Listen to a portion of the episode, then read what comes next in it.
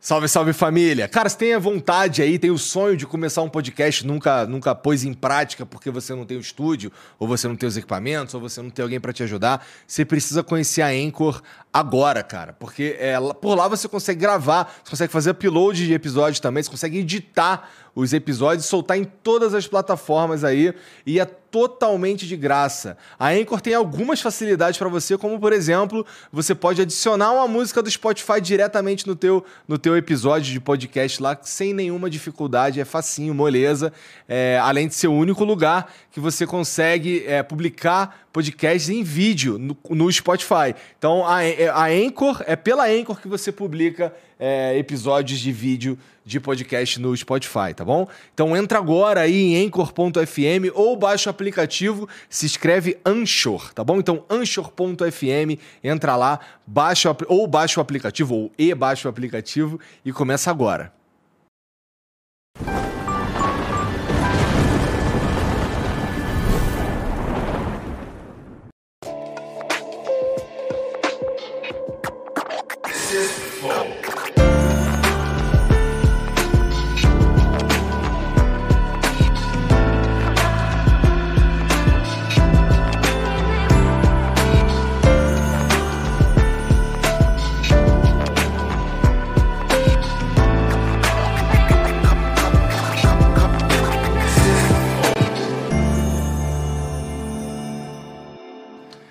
Salve, salve família, bem-vindos a mais um Flow. Eu sou o Igor. Hoje quem tá aqui do meu lado é só o Demian Maia. E aí, cara? E aí? Tudo bom?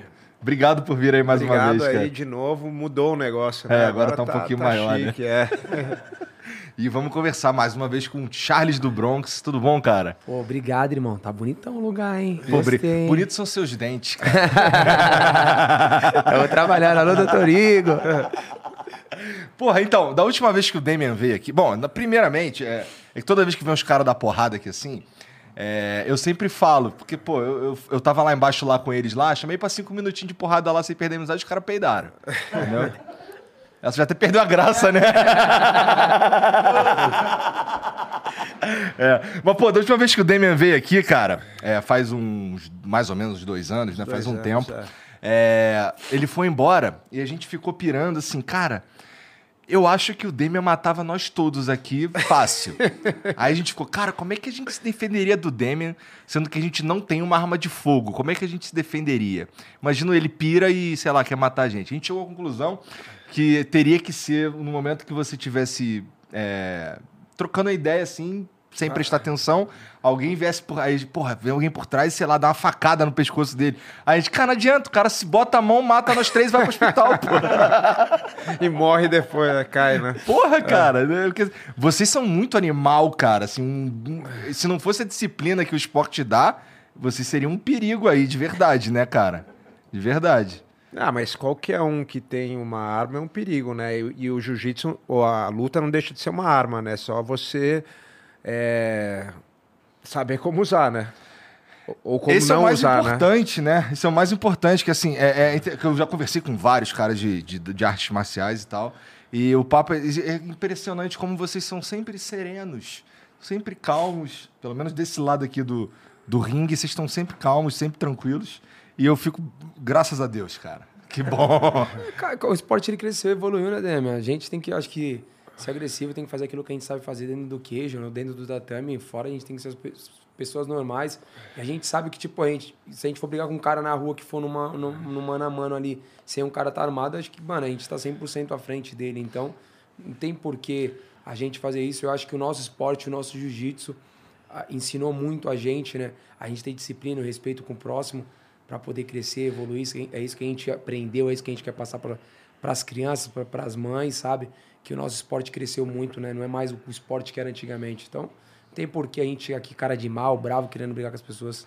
É, e, e, porra, vocês não são só atletas, vocês são atletas de ponta pra caralho, né? que os caras falam, por exemplo, ah, o, o Charles é o ex-campeão. O ex-campeão é o caralho, né, Charles?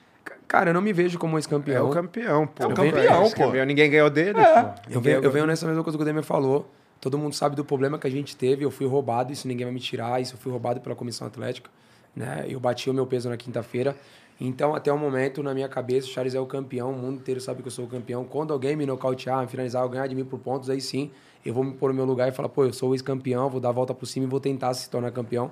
Mas até o momento isso não aconteceu, então eu ainda me considero como campeão do peso leve. Eu também considero você como campeão. É, acho eu já todo quero... mundo, né? Todo mundo. Todo acho mundo. que, na verdade, assim, oficialmente ali tá como não campeão pelo que aconteceu, como ele disse, né? Que foi até uma injustiça, né? Porque uma, um erro da balança ali, né? Da... Isso, isso nunca tinha acontecido antes, tinha? Eu não me lembro, cara. É que nesse episódio, assim, você e uma, e uma, uma moça também. É, vocês dois não conseguiram Sim. bater o peso mais ou menos pela mesma margem, de 200 gramas, né? Uma Sim. parada assim. É. Acho... Na realidade, tipo, eu acho que eu, eu, eu fui o único cara que não fui avisado né, do problema da balança que teve, né? Eu só soube disso no momento que eu fui pesar, né? Então, algumas pessoas conseguiram é, foi, foram avisadas para elas, mas por pouco tempo, né? Então, para elas, que foi a mesma coisa, foi pouco tempo de ter avisado. E a gente sabe, né, Demente, que vem cortando peso durante um bom tempo.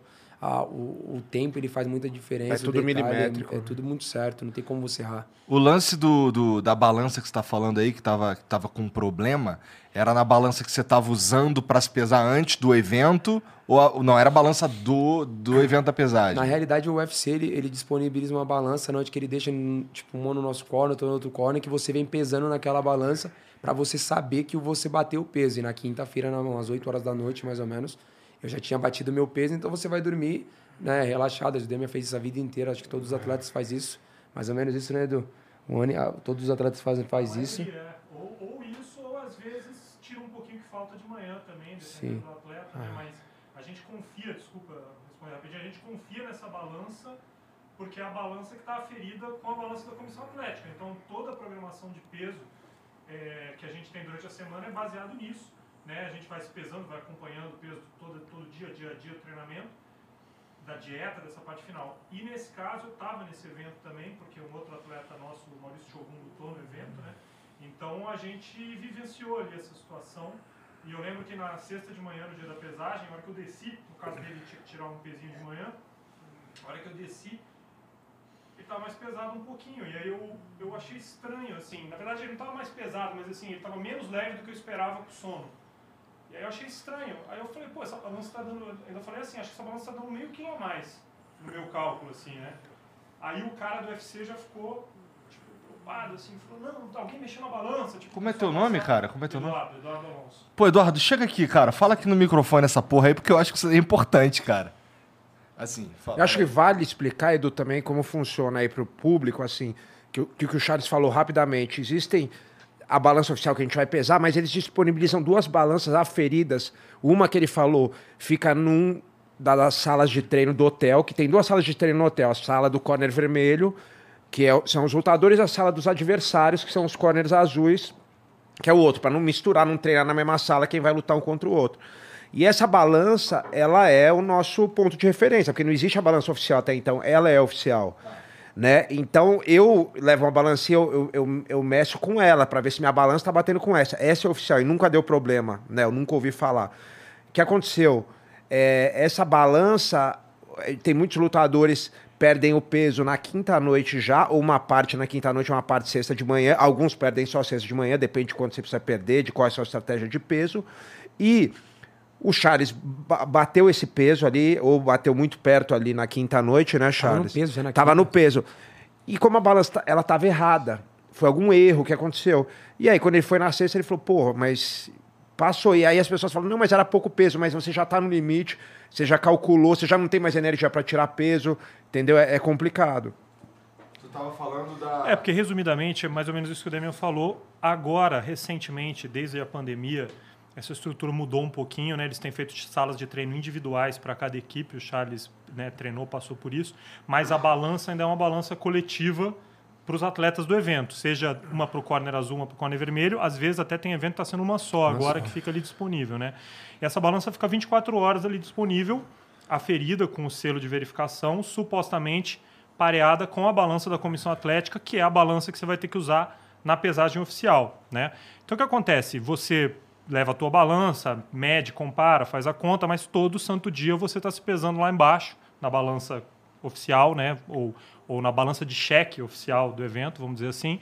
E aí você vai aferindo aquilo para que você faça a tua programação, porque a gente tem uma conta de quanto o cara vai perdendo sono, né? De como é que ele reage no treino. Você vai tendo todo esse parâmetro. Porque chega na reta final, vai sendo mais difícil perder peso e aquela energia está fazendo falta já. Então você não vai submeter o atleta a uma coisa além do que ele precisa para tirar o peso, né? E o Charles já fez isso 900 mil vezes na vida. O Demian também, a gente com os atletas também. Então ninguém ali é amador. Todo mundo já passou por isso, sabe o que está fazendo. Esse é o meu ponto, que, cara, achar Não, que o Charles não ia perder o peso é sacanagem. Não, Muito menos uma luta o assim. Charles já lutou no 66.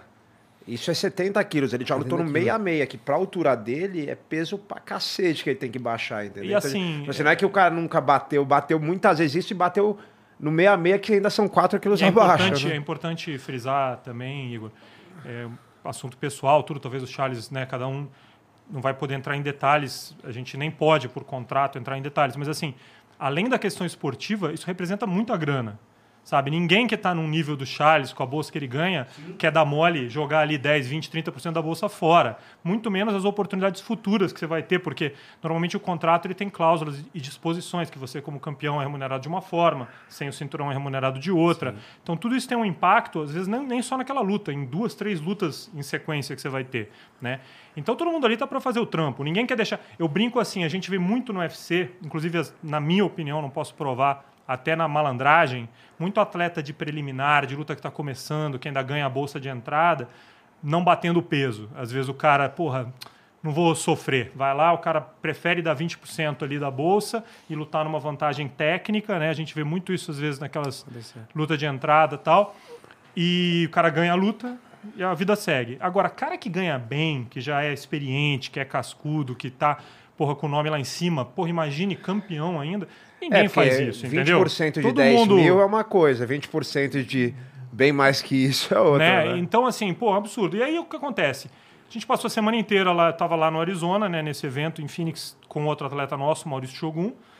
E eh, a gente estava lá no mesmo evento, confraternizando a semana inteira, se encontrando, elevador, coletiva tal.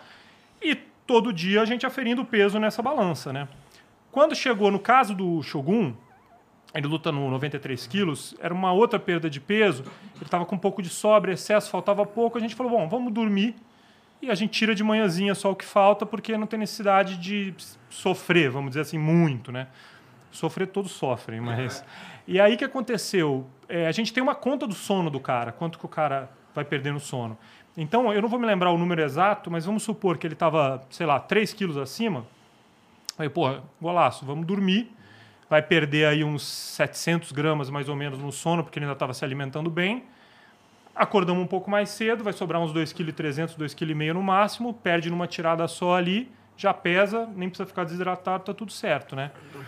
E descemos na sexta-feira de manhãzinha. Dito feito, acordamos cedo, preparamos umas coisas, descemos. Quando chegamos na balança, ele tinha perdido menos peso do que deveria ter perdido. Ele estava mais ou menos com o mesmo peso que ele foi dormir. Aí eu falei, bom, não é possível. Cara, para você sobreviver, Igor, agora, parado, fazendo nada, no mínimo, você perde 50 gramas por hora. Não tem como. Dependendo da pessoa mais pesada, perde mais. Então, como é que o cara foi dormir com peso, se alimentando ainda e acordou com o mesmo peso? Não é um cara que já tinha desidratado. Então, eu aquele momento, eu, na minha conta, até falei, pô, acho que essa balança está 500 gramas acima. Tá estranho isso. Aí o funcionário do UFC veio já falando para mim, pô, alguém mexeu na balança na madrugada, tal, associando uma responsabilidade. Eu não posso ser leviano de afirmar, né? Eu tenho a minha suposição, mas eu não posso falar, porra, não, o funcionário estava mentindo, estava falando a verdade, porque seria leviandade da minha parte. Mas, e até porque é importante frisar também, que aí entra um gray line ali, uma linha tênue. Por contrato, o UFC não é obrigado a disponibilizar essa balança. Entendeu? Eles, eles, eles, eles transferem toda essa responsabilidade por contrato para os atletas e para as comissões atléticas. Então, em tese, eles, né, mais eles prejudicam, eh, tendo esse tipo de problema, prejudica o próprio evento, né, como um todo. Enfim, e aí começou a acontecer esse problema com um monte de atleta. Como no caso do Shogun era pouco peso, a gente já ia tirar o peso na sexta de manhã, acabou não fazendo muita diferença, porque tá, em vez de tirar 2,200, tiramos 3 quilos, tipo, paciência. Agora, para quem que foi o caso do Charles, já estava no peso, você imagina a frustração, porque tem um lado psicológico, como o Damien estava falando. Eu, eu tenho um atleta dos 57 quilos, o Matheus Nicolau, ele é um menino que tira muito peso. Então você imagina o Matheus, por exemplo, porra, se o moleque vai dormir no peso, já tirou ali 5, 6 quilos, aí vai dormir, você acorda no outro dia e bum, descobre que você ainda tem que tirar mais um tanto, é difícil você trabalhar o psicológico do cara, você reativar o corpo do cara, porque a tendência do teu metabolismo é travar. Quando você chega nesse extremo que, que eles chegam desidratando, o metabolismo trava para te proteger. Então você reacordar esse metabolismo, que acredito que foi o que aconteceu contigo, Sim. é muito complicado. Só que o problema é que na hora H a responsabilidade não é de ninguém, né? E a gente fica numa situação muito difícil. É, eu não quero também entrar em detalhes que eu não posso provar, mas assim, aí tem toda uma questão do cara, né, o adversário do Charles, da onde ele era, de que academia, comissão atlética, quem era amigo de quem. O fato é que, cara, foi uma situação assim é, que eu tenho, sei lá, uns 20 e poucos anos de carreira, eu nunca tinha visto uma situação dessa, né, Charles? Nem você não, nunca tinha passado por isso. Só UFC 11 anos Obrigado, eu tô e eu nunca vi isso acontecer. Né? Então, é, cara, é, complicado. Não tem muito o que falar, como né, o Edu falou, acho que o mundo todo já sabe. Se a gente ficar batendo sempre nessa mesma tecla, a gente vai ficar nessa loucura, nessa doideira. Campeão tem nome, se chama Charles Oliveira, não mudou em nada. Que eles tentaram mexer com a minha cabeça, me deixaram mais furioso, mostrei que realmente sou campeão. Mais uma finalização. Mais uma né? finalização. O jiu-jitsu, né? O jiu-jitsu jiu faz acontecer, né, cara? Porra. Pois é, quem pagou o pato foi o outro lá, né, cara? Ele tava, inclusive, para ele, se ele ganha, ele, ele, ele ficaria com o cinturão, não é? Sim, é, o cinturão tava válido só para ele, para mim não, né? Para mim não. Então, mas, cara, foi como eu falei muito com o Diego, com o Lima. Falei, Lima, cara, de verdade, a... o que era simplesmente uma defesa de título se tornou algo muito maior, né?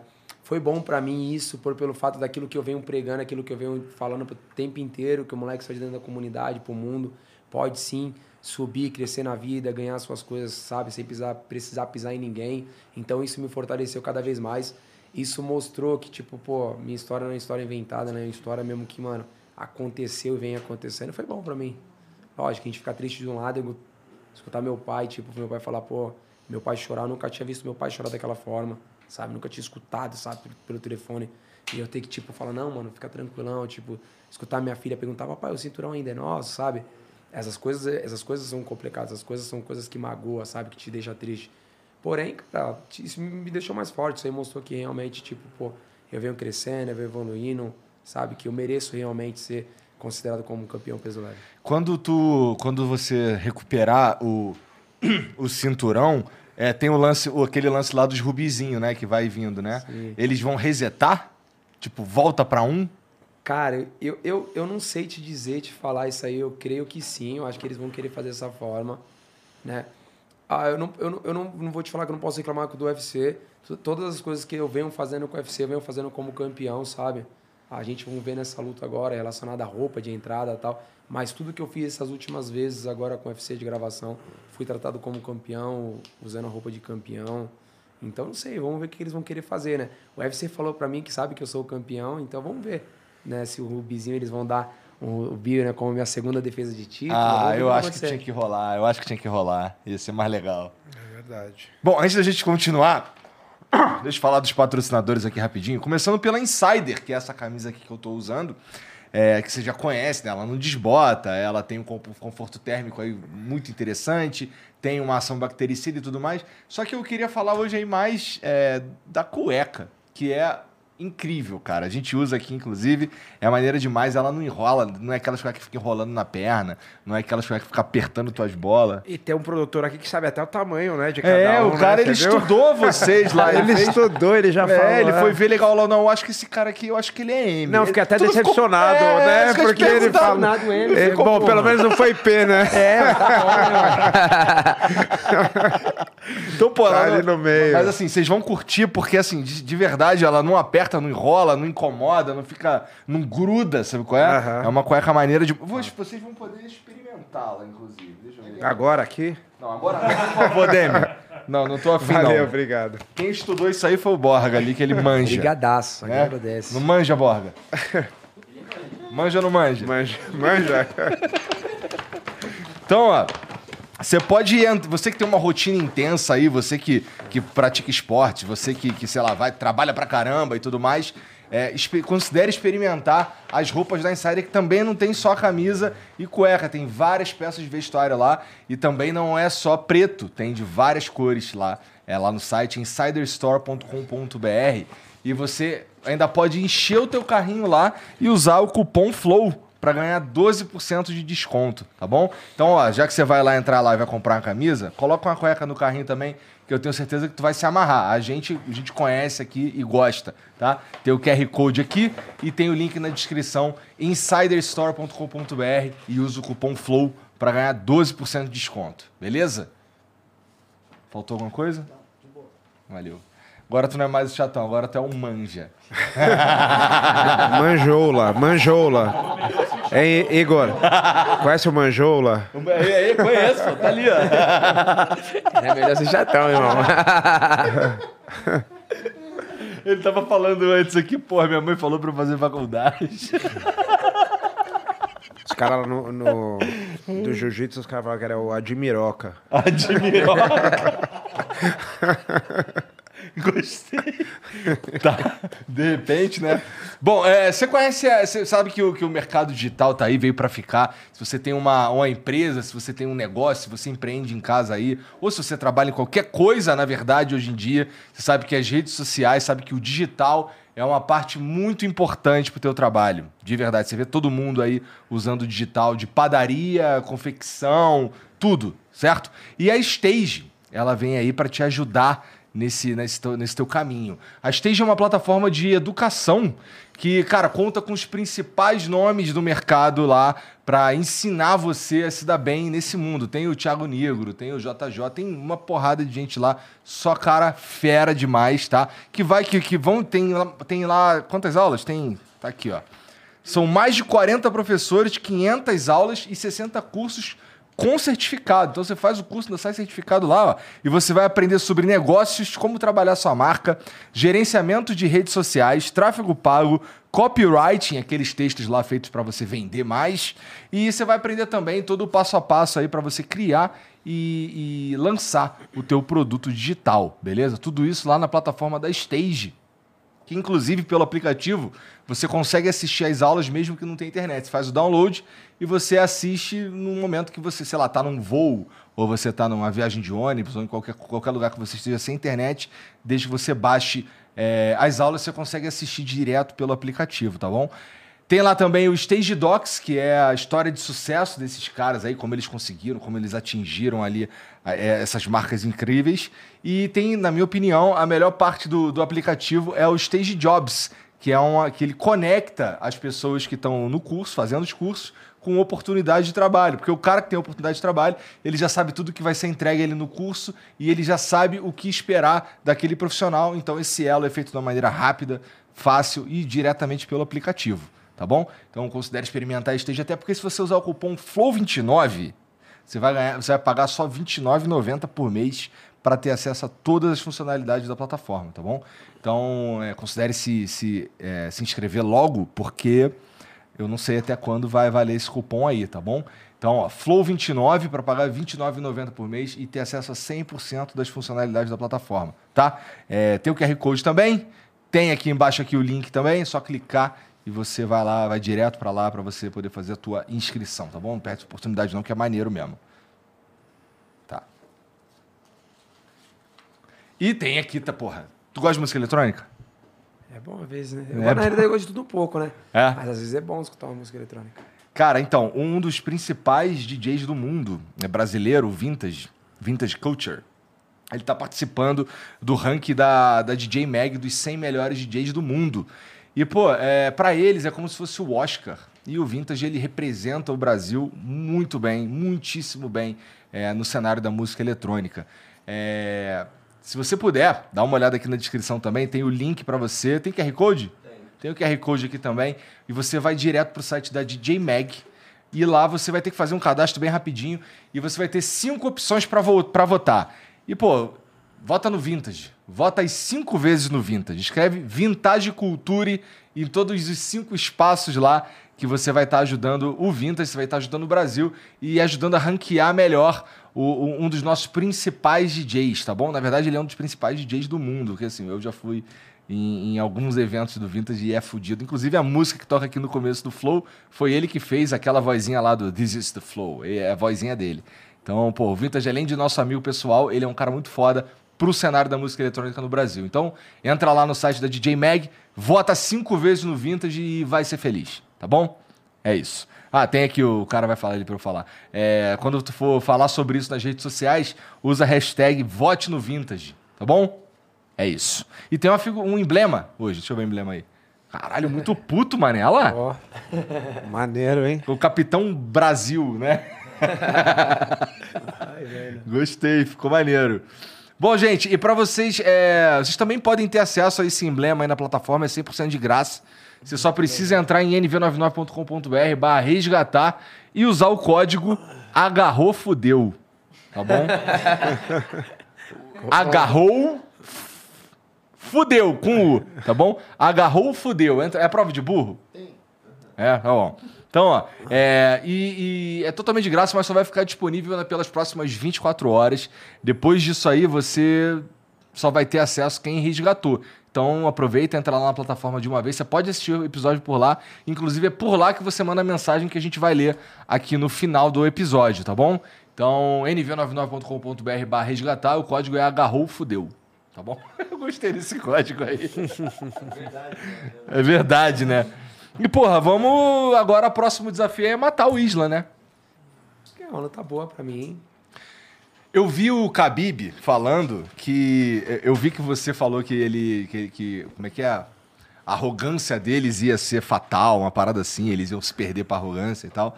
O Khabib tava falando que, que ele imagina que a tua equipe, que você, tenham dificuldades em enxergar fraqueza no Isla, no, no Makachev.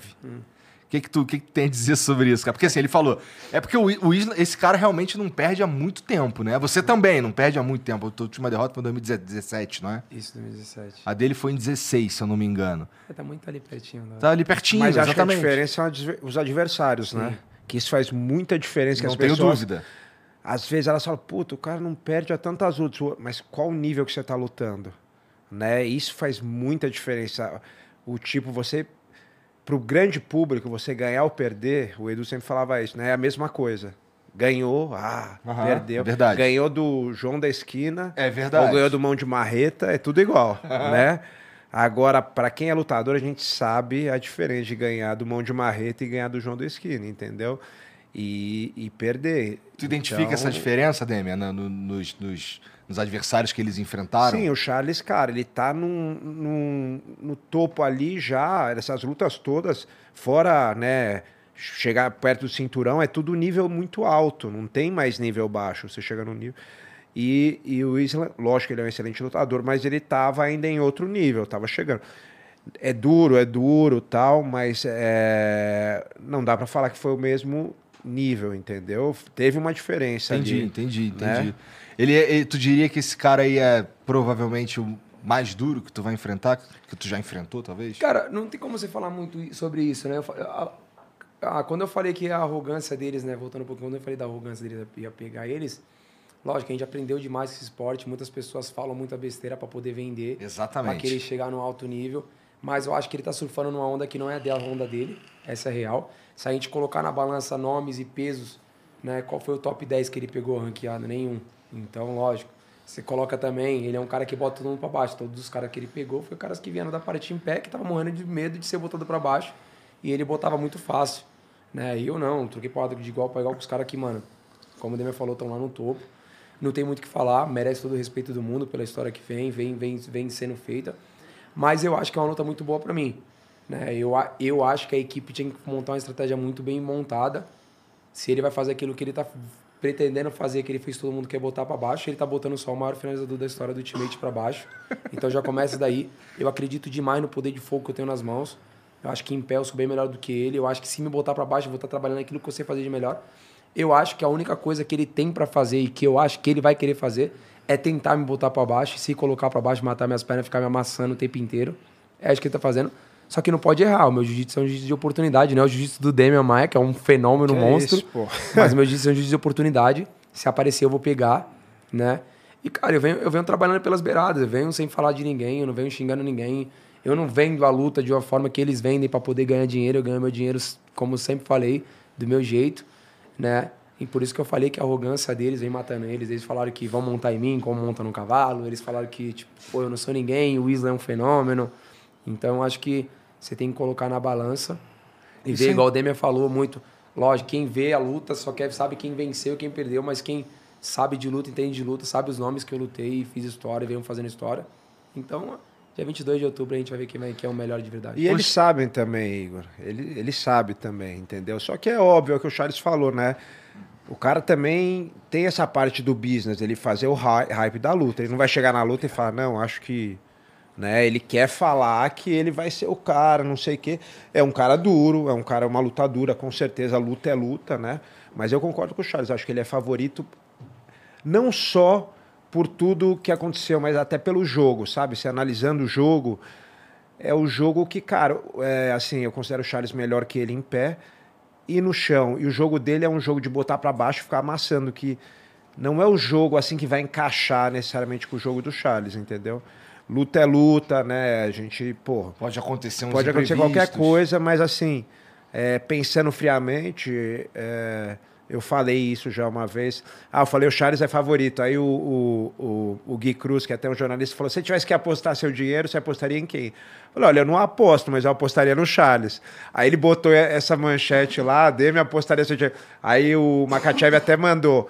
Ah, eu não, eu, se eu fosse o Demi, eu não faria isso, porque muita gente já perdeu dinheiro comigo, não sei o que tal, zoando.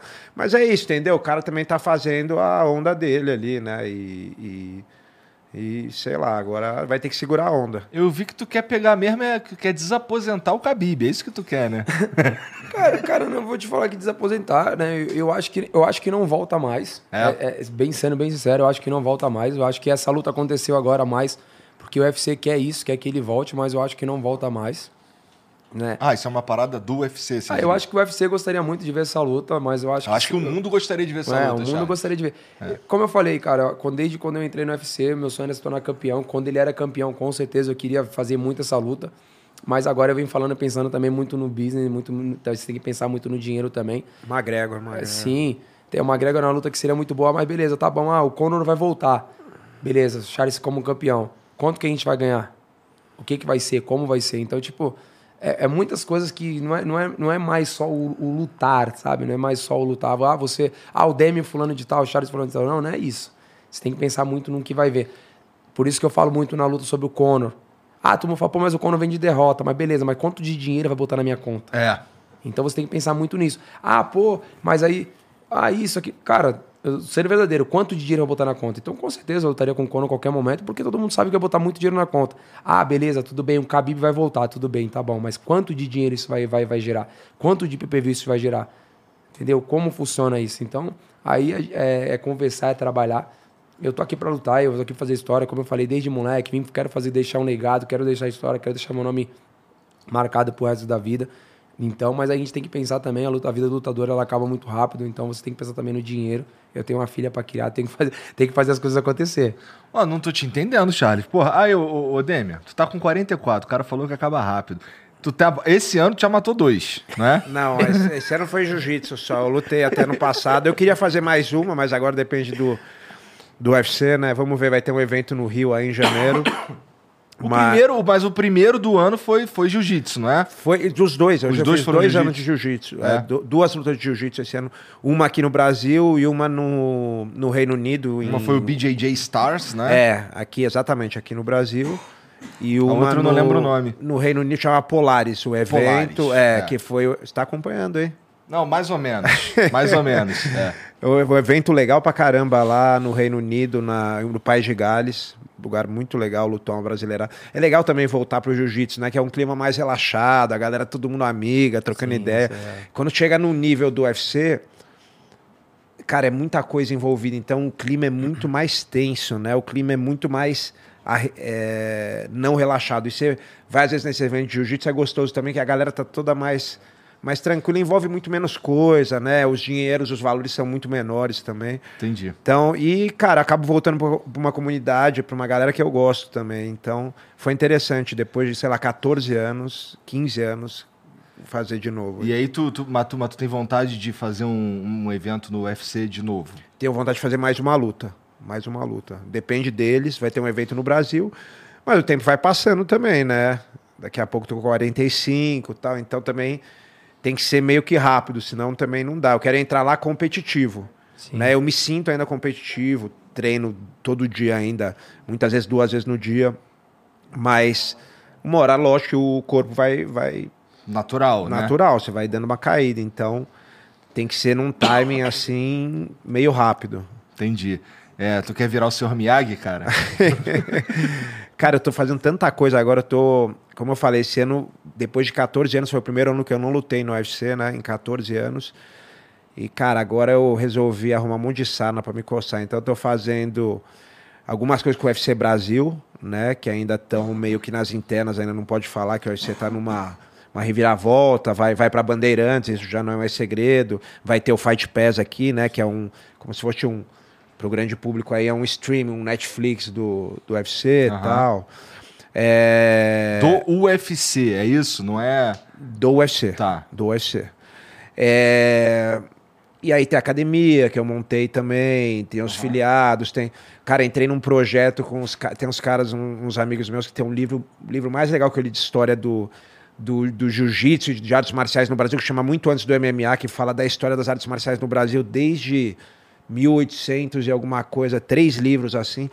Aí um dia eu cheguei pros caras, pro Elton e pro Eduardo, que fizeram o livro, e falei: Pô, vocês têm que botar esse livro em inglês, cara. Vai ser irado. Os gringos tão loucos, né? Um gringo veio em casa, viu o livro e tal. Falei, pô, tem que ter esse livro, tem que ter mais divulgação no Brasil. Até tô aproveitando para Porque eu sou fã dos caras. É, pô, mas é muito caro para traduzir. Aí eu falei, quanto é que é? Ah, é tanto. Eu falei, então tá, vamos fazer um esquema tal.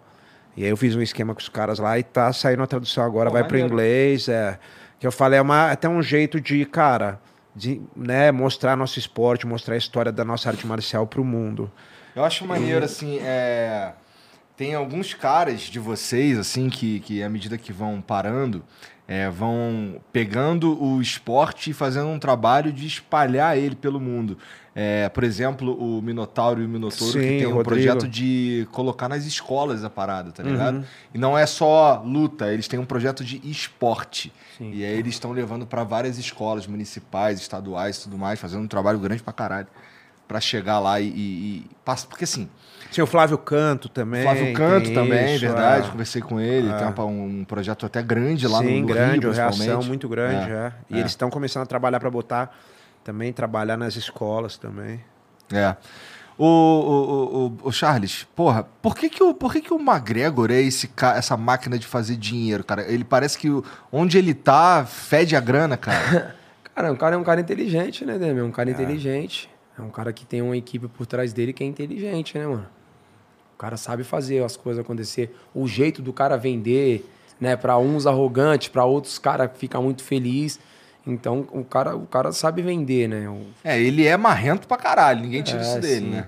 Eu nunca tive a oportunidade de chegar perto do cara sem, sem ser na- nas câmeras, então eu não posso falar. Aquilo que eu vejo é, É, não, isso, é. um cara Pelo que marrento, eu é um também cara não, arrogante, então é um cara que soube, é um cara que soube vender bastante, sabe vender, sabe fazer dinheiro, né? Conseguiu fazer as coisas acontecer, teve a luta de boxe que deu muito dinheiro pra Sim. ele também. Teve o uísque que o cara fez e, mano, já vendeu 90, 99% já do, do, do, do uísque. Então, é um cara que sabe fazer, mano. Sabe fazer o dinheiro, sabe fazer acontecer. É um cara que, mano, o público gosta dele. Aí, igual o cara falar, se ele vai lutar, a Irlanda vai, vai, vai à luta com ele, vai guerra com ele. Então, é um cara que soube aproveitar os momentos, soube vender bem e fazer acontecer. Tem os caras que são bons nisso, né, cara? O cara, ele é, ele, ele, ele é bom no que ele faz, mas ele é melhor ainda, com todo respeito ao Magrel, não quero que ele venha me cobrar, é, mas os caras são melhor ainda em fazer grana. Tem os caras que são muito bons em fazer grana. Eu fico de bobeira com essa porra. Sim, não, é. Ele é, um, ele é um desses caras. Por isso que eu e muita gente quer lutar com ele, quer essa oportunidade de lutar, porque sabe que vai ganhar bastante dinheiro. E tem, e tem, outro- tem vários fatores também pequenos que a gente não enxerga como brasileiro do McGregor. Eu tava conversando com um amigo meu, gringo, ele falou, cara, por exemplo, o McGregor é irlandês, né? Nos Estados Unidos tem muito descendente irlandês. Tem. Então os caras são fã disso. Outro, ele tem um sotaque que a gente não percebe, pra gente é tudo inglês, né? Tem, ah, tem uma diferença de sotaque, mas pros caras tem ali um charme a mais, entendeu? É tipo, é legal, porque quando ele faz a piada fica mais engraçado ainda, entendeu? Então tem isso. É, ele, cara, ele é, tem essa arrogância que o, principalmente o norte-americano gosta. Então por isso o UFC também investiu muito nele, porque não adianta ser, ser só um Né? Teve os dois, teve ele teve o investimento do UFC. E ele entregou também na hora que tinha que entregar, que isso é importante. Quando ele foi lá e, cara, que foi, pô, a maior tristeza pra gente que é brasileiro. É, aquele dia, eu até lutei esse dia, acabei ganhando e, cara, sentei pra assistir a luta. Acabei ganhando é foda, né? E aí. e aí. Dizer, acabei ganhando, né? Eu, eu lutei até com, com um, um parceiro dele de treino, um islandês chamado Gunnar Nelson, esse dia lá em Las Vegas. E eu me lembro que eu tava andando na, na rua lá na Strip, lá, que é a rua em Las Vegas, e um, os irlandeses estavam em peso lá. E ele falou para mim assim: Pô, Demi, eu gosto de você, não sei o quê, mas não vai dar pra torcer pra você, um irlandês falou, né? Porque, pô, a gente tá aqui com o Conor e tal. E, cara, e ele foi naquela luta e conseguiu. Teve os méritos dele de vencer aquela luta, que ali era a virada da carreira dele, né? Sim, com certeza. E ali foi a virada. Ele é malandro, escolhe as lutas certas. Ele, cara, não, não é bom, tá ligado? Não é o melhor do peso, mas é bom, entendeu? É um cara muito bom no que ele faz ali. Então, assim, um monte de fator que foi ajudando, né? Teve é, a estrela ali brilhou na hora certa. Ele, Aham. lógico que ele, como qualquer atleta de alto rendimento, treina muito, fez por merecer. Aí tem tudo isso, a descendência irlandesa. Na Europa tem um mercado forte, que também tem a ver com os Estados Unidos, os descendentes irlandeses. Tem, cara, o jeito dele que o, o norte-americano gosta. Aí tem o UFC precisando de um cara igual aquele naquele momento, entendeu? Tem um monte de coisa. É, eu vi que tu. Eu li em algum lugar também, não sei se é, se é real, que tu e a tua equipe estavam de fato se movimentando para ter uma luta com, com ele aqui no Brasil. A gente tentou trazer essa luta pro Brasil, mas como o Neymar falou, tipo, o UFC, o UFC fala, pô, se ele, se ele quiser, a luta acontece, mas não falava nada, ele me, tipo, me respondia no, no particular, sabe? Tipo, brincava meio que no particular e tal, mas não falou nada até o momento também. É como o Neymar falou também, acho que ele escolhe muito bem as lutas. É, eu, acho, eu acho difícil ele vir. É, tem isso também. Tem isso também. Ele sabe que é, é complicado, é uma luta complicada pra ele. E, cara, será que ele vai querer vir no Brasil, lutar no Brasil também, tá ligado? É tipo, sei lá, às vezes o cara fica meio inseguro também, né? Tem isso, porque. Tá, tá a vindo de torcida derrota aqui- também, né? E aqui vai É. estar, pô, se ele vier no Brasil, aí fudeu que aí é todo, tudo via, voltado pro Charles. Lá pelo menos ele teria torcida, né? Não, exatamente. Nos Estados Unidos a torcida é dele, É. né? Então, sei lá, né? Se ele lida bem ou não com a torcida contra, entendeu? É, tem um monte de fator. uma- Talvez nem, talvez nem tenha problema pra ele. Talvez o UFC mesmo que prefira que seja em Las Vegas, porque eles conseguem potencializar o, o rendimento em Las Vegas do que no Brasil. Sei lá, tem um É. monte de coisa que a gente não sabe. Ó, um- um- uma parada sobre o Charles é que assim, é, eu não vejo de fato. Quando a gente conversa contigo, assim, eu percebo que você é muito confiante. Mas isso é diferente de- da, da marra característica de alguns caras, tá ligado? É uma. ca- é Assim, é bem. É bem. Realmente, assim, não vejo você falando mal dos outros a menos que eles te provoquem. Essa é a tua linha, mais ou menos, né? Até mesmo quando sou provocado, tipo, vai, vamos usar essa última agora. Cara, eu escutei tanta coisa de empresário, de ex-lutador, sabe? Tipo, da equipe. Lógico, a gente não somos bobos, a gente sabe que, tipo, pô, tem muito daquilo do querer vender a luta. Né? Eu aprendi isso com os anos, foi passando dentro- lá dentro e tal, você sabe muito bem disso. Mas tem coisas que você não quer escutar. Né? Então não é porque eles falam que eu vou falar, igual eu falei, a única coisa que eu falei foi, mano, a arrogância deles vai matar eles. Só isso. Só isso, É. eu, tipo, não falei isso. E, e isso aqui gerou um boom tão grande É porque é o Sabe? Charles falando, o Pô, é, campeão, tipo, né? É pô? muita coisa, sabe? Então, em cima assim. Mas, cara, tipo, mano, eu não ligo muito do que eles dizem, o que eles acham, deixam de achar. Eu penso muito em mim. Essas últimas vezes que eu dei entrevista, eu falo assim: a minha, eu não me preocupo com aquilo que o adversário quer trazer, eu me preocupo com aquilo que eu posso levar lá pra dentro. Como que tá minha mente, como que tá meu espírito, sabe? Que é o que você pode controlar. Sim, cara, de verdade, nin- ninguém nessa vida desses adversários, qualquer categoria, ninguém vai me bater mais do que a vida já me bateu. Você imagina eu, você sabe a história. Eu tive reumatismo nos ossos, sopro no coração. O médico olhou pra minha mãe, pro meu pai na mesa e falou assim: ó, seu filho não vai ser um moleque normal. Pra mim tinha. Mas não foi mesmo, né? Sim, é, tipo, pô, tinha Foi, 7, né? 8 anos, você imagina, um tipo, pra mim eu não tava nem, nem, eu nem sabia o que, que era. Só vi minha mãe, tipo, encher os olhos de lágrimas, meu pai e tal.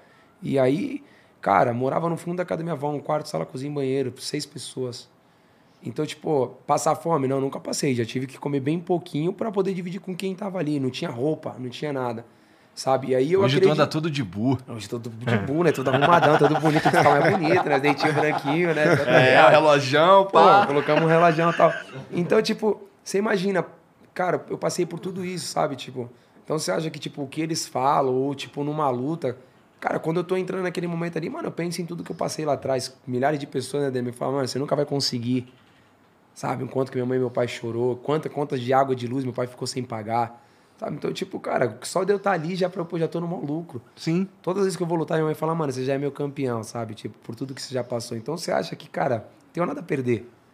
Por isso que você... o cara Onde fala assim. foi que eu vi uma pintura tua, cara?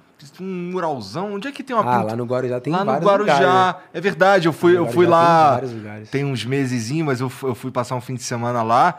E caralho, umas pinturonas bonitas, mano. Eu falei, caralho, É porque eu o sou bonito, ali. né, cara? Aí, aí, tipo, pô, já ajuda. Facilita, né? Aí Quando o cara vai fazer a pintura, fala, dá uma ajudada, né, mano? Dá uma favorecida aí, por favor.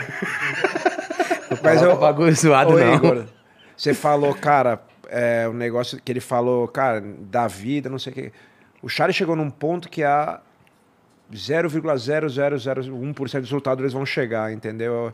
Então, cara, tem que estar orgulhoso mesmo e o que vier é lucro, fala aí é daqui pra lucro. frente, né? Eu quero, a gente quer ganhar pra cacete, vai ficar triste se perder, mas tem que olhar também e falar, caralho, olha o que, que eu já conquistei, né? Olha a quantidade de coisa que eu fiz. Olha, é que isso aqui não é futebol, que é um esporte ma- muito maior.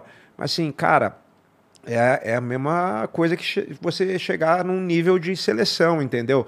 Do Brasil, da Alemanha. desse- é um nível assim que assim tem muita gente querendo e muito pouca gente vai chegar. Eu me lembro uma vez, é, o Charles falou quantas pessoas falam, você nunca vai conseguir, você nunca vai. Pô, eu ouvi isso pra caramba também. Eu vi uma vez, não de mim, não para mim, mas o. Tava tendo um treino pro Mundial de 98 ou 99, e o Leozinho Vieira, que era um dos meus professores, instrutores lá no, no Fábio Gurgel, treinou e o Fábio ficou botando ele com um monte de cara, ele já era campeão mundial. E, cara, ele treinava, saía, saía, entrava outro, saía, entrava outro, e não trocava ele. Ele saiu pra vomitar acho que umas duas, três vezes e voltou e não falou um A. E é normal, a gente faz isso, né? E aí o Fábio parou o treino e falou o seguinte, ó. é, Você viu o Leozinho aqui é campeão mundial, saiu pra vomitar, não falou um A. A maioria das pessoas aqui, de, a maioria de vocês, nunca vai chegar nem a um décimo do que ele é. E, tão, e reclamam pra cacete, não sei o que ele falou, né? E, cara, o moleque campeão mundial, um fenômeno, foi lá, não reclamou, bateu pra faixa azul e roxa no final, porque né, já tava morto. E foi lá e treinou. Aí eu até pensei, pô, eu quero chegar onde ele chegou, tá ligado? Eu falei, tomara que não sirva pra mim isso, mas assim, é, isso foi um, um, acordar, entendeu? Não, mas várias pessoas que chegaram e falaram, não, pô, mas é que, pô, ele começou assim, ele fez isso, pô, pra você vai ser mais difícil e tal. Aí você fala, não, nem fudendo, nem fudendo, eu vou chegar também, tá ligado? Sim. Pra vocês, como é que funciona assim, a questão de, por exemplo, você vai ter uma luta muito em breve e tem é, que a gente estava falando antes sobre os fatores que vocês controlam, que são sobre vocês mesmos. É, vocês se estudam e, e- e focam o treinamento onde vocês acham que está mais deficitário? É assim que funciona? Cara, na realidade tem a, a equipe, né? A- a- lógico, hoje você estuda muito, então a equipe vai estudar seu adversário, tentar para você ver aquilo que o seu adversário é bom, aquilo que o seu jogo vai encaixar ali, né? Eu falo muito pra minha equipe que, tipo, cara, é muito bom a gente saber os, os pontos fracos do nosso adversário, mas de verdade eu me preocupo muito no Charles, né? Aquilo que o Charles pode integrar pra luta. Essas últimas vitórias minhas veio, veio nisso, né? Lógico, a equipe fala, pô, ele- o cara cruza assim, ele entra assim e tal. E aí você começa a treinar naquilo ali para você ter uma estratégia montada. Porém, eu gosto muito de, de focar naquilo que eu posso entregar. Porque de- se você fica defendendo. Pô, ele, igual esse cara, todo mundo bota. Você tem que defender as quedas, você tem que defender as quedas. Quando, pô, eu falava muito pra equipe quando eu, quando eu fui lutar essa última luta agora contra o Dusty Gate, né? Eu falava, mano, eu vou me quebrar o primeiro round inteiro de porrada com ele, porque aí vamos ver quem pode mais mesmo. Quem, porque eu acredito demais na minha mão. Sabe? E a equipe falava, não, mano, não é isso, tal, tal. Eu falo, mano, eu sei que eu vou botar pra baixo, eu sei que na hora certa a gente vai fazer. Sabe? Você já sabe. Mas o mais importante é você estar tá bem. Cara, eu vi milhares de vezes o Demian, eu já falei isso aí milhares de vezes na frente dele, pro público ver. Demian é um cara que, mano, eu sou muito fã, é um cara que eu aprendi muito. Demian é, pra mim, sem sombra de dúvida, um dos melhores, ou, ou se não for o melhor jiu-jitsu que eu já vi dentro do UFC. É desse cara, esse cara tem um. Mano, esse cara, esse cara é um fenômeno de verdade. Eu sei. Mano, ele, ele, ele é foda, mano, naquilo que ele faz. Já falei isso milhares de vezes pra ele. E, cara, quantas vezes eu vi o Demian, tipo, fazer uma coisa que todo mundo sabia que ele ia botar pra baixo ali e contra o grandes wrestling, nessa luta que ele falou mesmo contra o, o, o irlandês lá. Gunnar. E, O Gunnar cara, Nelson. todo mundo sabia, mano. E, E o cara foi lá e fez aquilo que ele quis, sabe? Isso é o quê? É o que o Demian tava bem, sabe? Tipo, pô, eu, eu, eu acredito que eu vou voltar pra baixo. Ele, eu é, que, fazer, ele é sabe? tão bom que assim, pô, que, que nem o Garrincha. Todo mundo sabia o que o Garrincha ia fazer. Mas vai lá e Mas faz. foda-se, né? É, Porque então, não- então só- é os caras só não conseguem pegar, né? Então, eu acho que é isso. Acho que você tem que se entregar. Você tá bem. Se você tá bem mentalmente, fisicamente, cara, não tem. Sabe? Tipo, eu falo muito da minha família. Mano, não me traz problema. Me deixa bem, me deixa feliz, sabe? Chegou na academia brincando com todo mundo, não ligo pra nada, quero estar feliz. Porra, não tinha nem um chinelo, hoje tem um tênis, então, tipo, não tô nem aí. Se a camiseta é verde, se é vermelha, se- sabe? Tipo, cara, acho que é isso. Você- tá bem. Se você tá bem, cara, mano, é o que faz a diferença. Se você tá bem, você vai mudar, vai, vai fazer história, vai continuar E fazendo como é, história. que é, como, como é que é a tua. a- porque assim, é, estando aqui no Brasil, eu imagino que quando estiver mais próximo, Sim, você viaja pra lá e finaliza o teu treinamento lá. Aqui no Brasil, tu, tu- como é que é a tua rotina? Cara, eu moro no Guarujá, eu subo todos os dias pra São Paulo pra poder treinar chutebox de Lima, treino West, treino jiu-jitsu, treino boxe. Essa passa é o outra dia guerra, treinando né? aqui. Tem, passo o dia inteiro treinando. Essa é outra guerra outra que é guerra. impressionante, cara, porque eu vou te falar. Eu já fiz isso de me deslocar pra cacete pra treinar, é porque os treinos são muito duros. Sim. Então, cara, ele vir todo dia do Guarujá pra treinar e passa o dia, treina, descansa, aqui Sim. mesmo treina. Cara, não é pra qualquer um, não, cara. Vou te falar que é porque o cara é campeão mesmo. e Não ainda é pra termino o qualquer treino um. aqui, eu desço pro Guarujá porque eu termino lá, faço minha preparação física lá, eu treino, faço minha musculação lá, eu treino meu jiu-jitsu lá, eu gosto de treinar jiu-jitsu com a minha molecada, tipo, sabe? Tipo, a molecada que me ajudou a vida inteira, então eu tenho que estar ali com eles ali, sabe? Tipo, Aham. poder ajudar eles, principalmente a molecada que vem lutando e tal. Então eu termino lá e aí, pô, vou descansar, vou dormir pra poder voltar no outro dia, sabe? Quero ver minha É cedão filha. que tu chega aqui? Ah, chega aqui 8, 9 da manhã, Então quer dizer que tu acorda umas seis. 5 e meia, 6 horas. Entendi. Porra, é porque é longe pra caralho mesmo, Guarujá. Porra, duas horas pra ir, duas horas pra voltar. Caralho, é vontade. Mas faz parte, irmão. Sair da minha zona de conforto, né? Pra ir em busca de um sonho gigantesco. E os caras estão aqui em São Paulo mesmo, A né? Os caras. toda- A equipe, mano, eu não tenho o que reclamar da Chutebox de Gunima. A molecada desce pra cá e eu gosto muito de final de semana estar no meu sítio com meus pais, sabe? Então a molecada se locomove pra, pra, pra, chute, pra lá da, da chutebox pra minha casa lá. Eu montei uma Que é lá academia no Guarujá? sa- é, tanto pro Guarujá como pra Sete Barras, sabe? Que Tá. tipo, eu montei uma academia lá, montei tatame, octógono, então a molecada vai também. É bom pra poder refletir, sabe? Respirar, sair um pouco né, dessa loucura aqui. Então eu não posso reclamar. Eu subo todos os dias, final de semana eles descem tanto pro Guarujá como vão lá pro meu sítio. Então é, faz parte. Tu sai na porrada com teu irmão? Saio. Tem que sair, né? Ele tá, ele tá querendo também, né? Não, eu, eu, eu vou falar, meu, meu, meu pai fala muito assim, né? Que quando fecha a grade aí tem que quebrar, né? Ele é mais levinho, luta de 57, luta de 80, mas eu quero, quando eu cato, eu quero brocar ele, sabe? Pra ir, tipo, pai me respeitar. Fala, não, me respeita, mas não pode brincar, não, que se brincar ele quer bater em mim. Então, tipo. É mais mãos- novo ele? Pô, teve uma vez, eu lembro que uma vez, É. cara, ele, tipo, não sei, eu acho que eu lembrei de alguma coisa que ele fez quando era mais novo. Aí eu peguei mesmo ele, Demian, mas peguei mesmo, né? Mano, quando eu cheguei em casa, tava em casa, minha mãe me ligou. Filha da puta, você é louco! E tipo, meu pai tem que quebrar mesmo, sabe? Tipo, e eu falei, mano, não, é porque, sabe, tipo, não sei. é- Minha mãe, quando você vier aqui, eu vou matar você, você é louco. Aí, tipo, pô, cheguei no outro dia na academia, tava com o olho rosto, mas, tipo, não reclama não também, é a mesma coisa, não reclama não, ele não fala nada não. Sabe, tipo, e se der bre... E ele é 57, esse moleque de 57 não para, mas ele é vinho. É verdade. Aí eu falo, então eu tenho que dar nas mãozadas forte mesmo pra, Pra ver se, diminuir o ritmo, pra né? Diminuir o Senão- ritmo, porque se deixar aí é esquerda ainda, o bicho fica. Tim, tim, tim, tim. Fala, meu irmão, então tem que dar umas mãozadas nele. Aí quando eu vejo que, tipo, eu tô meio cansando, aí eu boto pra baixo, né, aí, Segura um pouquinho. E mais que, pô, é, faz parte, né? Meu irmão, meu irmão tem um talento, meu irmão é duro também. Teu irmão treina as mesmas coisas que tu? É, meu irmão treina mais, mas meu irmão, meu irmão tem um, meu irmão é tipo cabeleireiro também, sabe? Mexe, trabalha nisso aí, é barbeiro, né? Que eu falo é barbeiro, né? Então, tipo, ele foca muito nisso aí, aí às vezes do nada ele foca que ser lutador, eu falo, porra, você tem que decidir o que você quer, mas, mano, tem um, já falei milhares de vezes, tem um talento gigantesco, né? Basta mais ou menos acreditar nele mesmo pra poder dar certo. Entendi, entendi. Pô, deve ser maneiro assim, você poder treinar com teu irmão, né? Na verdade, é ele que treina contigo, não é, É Charles? é- não, é bom, né? Por quê? Porque, tipo, você lembra quando você era mais novo. Você fala, ah, então calma aí, não- você não fazia aquele bagulho pra mim, você dá umas brocadas nele. Ele é mais novo que tu? Ele é mais novo, mais novo do que eu. Entendi. É irado, mano, é irado a gente treinar. a gente Deve ser maneiro junto. mesmo. É legal. Pra mim é ruim que, tipo, vou pras lutas dele, tipo, mano, como o corner dele, tipo, mano, o coração fica como aceleradão. Aí tu sabe? sente que o teu corner sinto que é sente, meu né? irmão fala, puta que pariu, mano. E aí, tipo, agora a última luta, infelizmente, acabou perdendo. E aí ele perguntou pra mim, e aí? Falei, puta. Falei, perdeu, viado. perdeu, mas, mano, sabe, tipo, o coração, tipo, pô, quando vem, sabe, tipo, a alegria de você saber fazer parte do seu time, de perguntar as coisas pra você. a todas as lutas minhas, me liga, treina junto, me liga antes da luta, sabe, mano? Pô, esse é o caminho, não se desespera. Nessa luta mesmo, agora nessa última, escutei muito, sabe? Tipo, não vai mudar, pô, até me emociona, tipo... Eu lembro que ele falou, pô, não mudou nada. O campeão da casa ainda é você, sabe? Tipo, manter sua cabeça no lugar.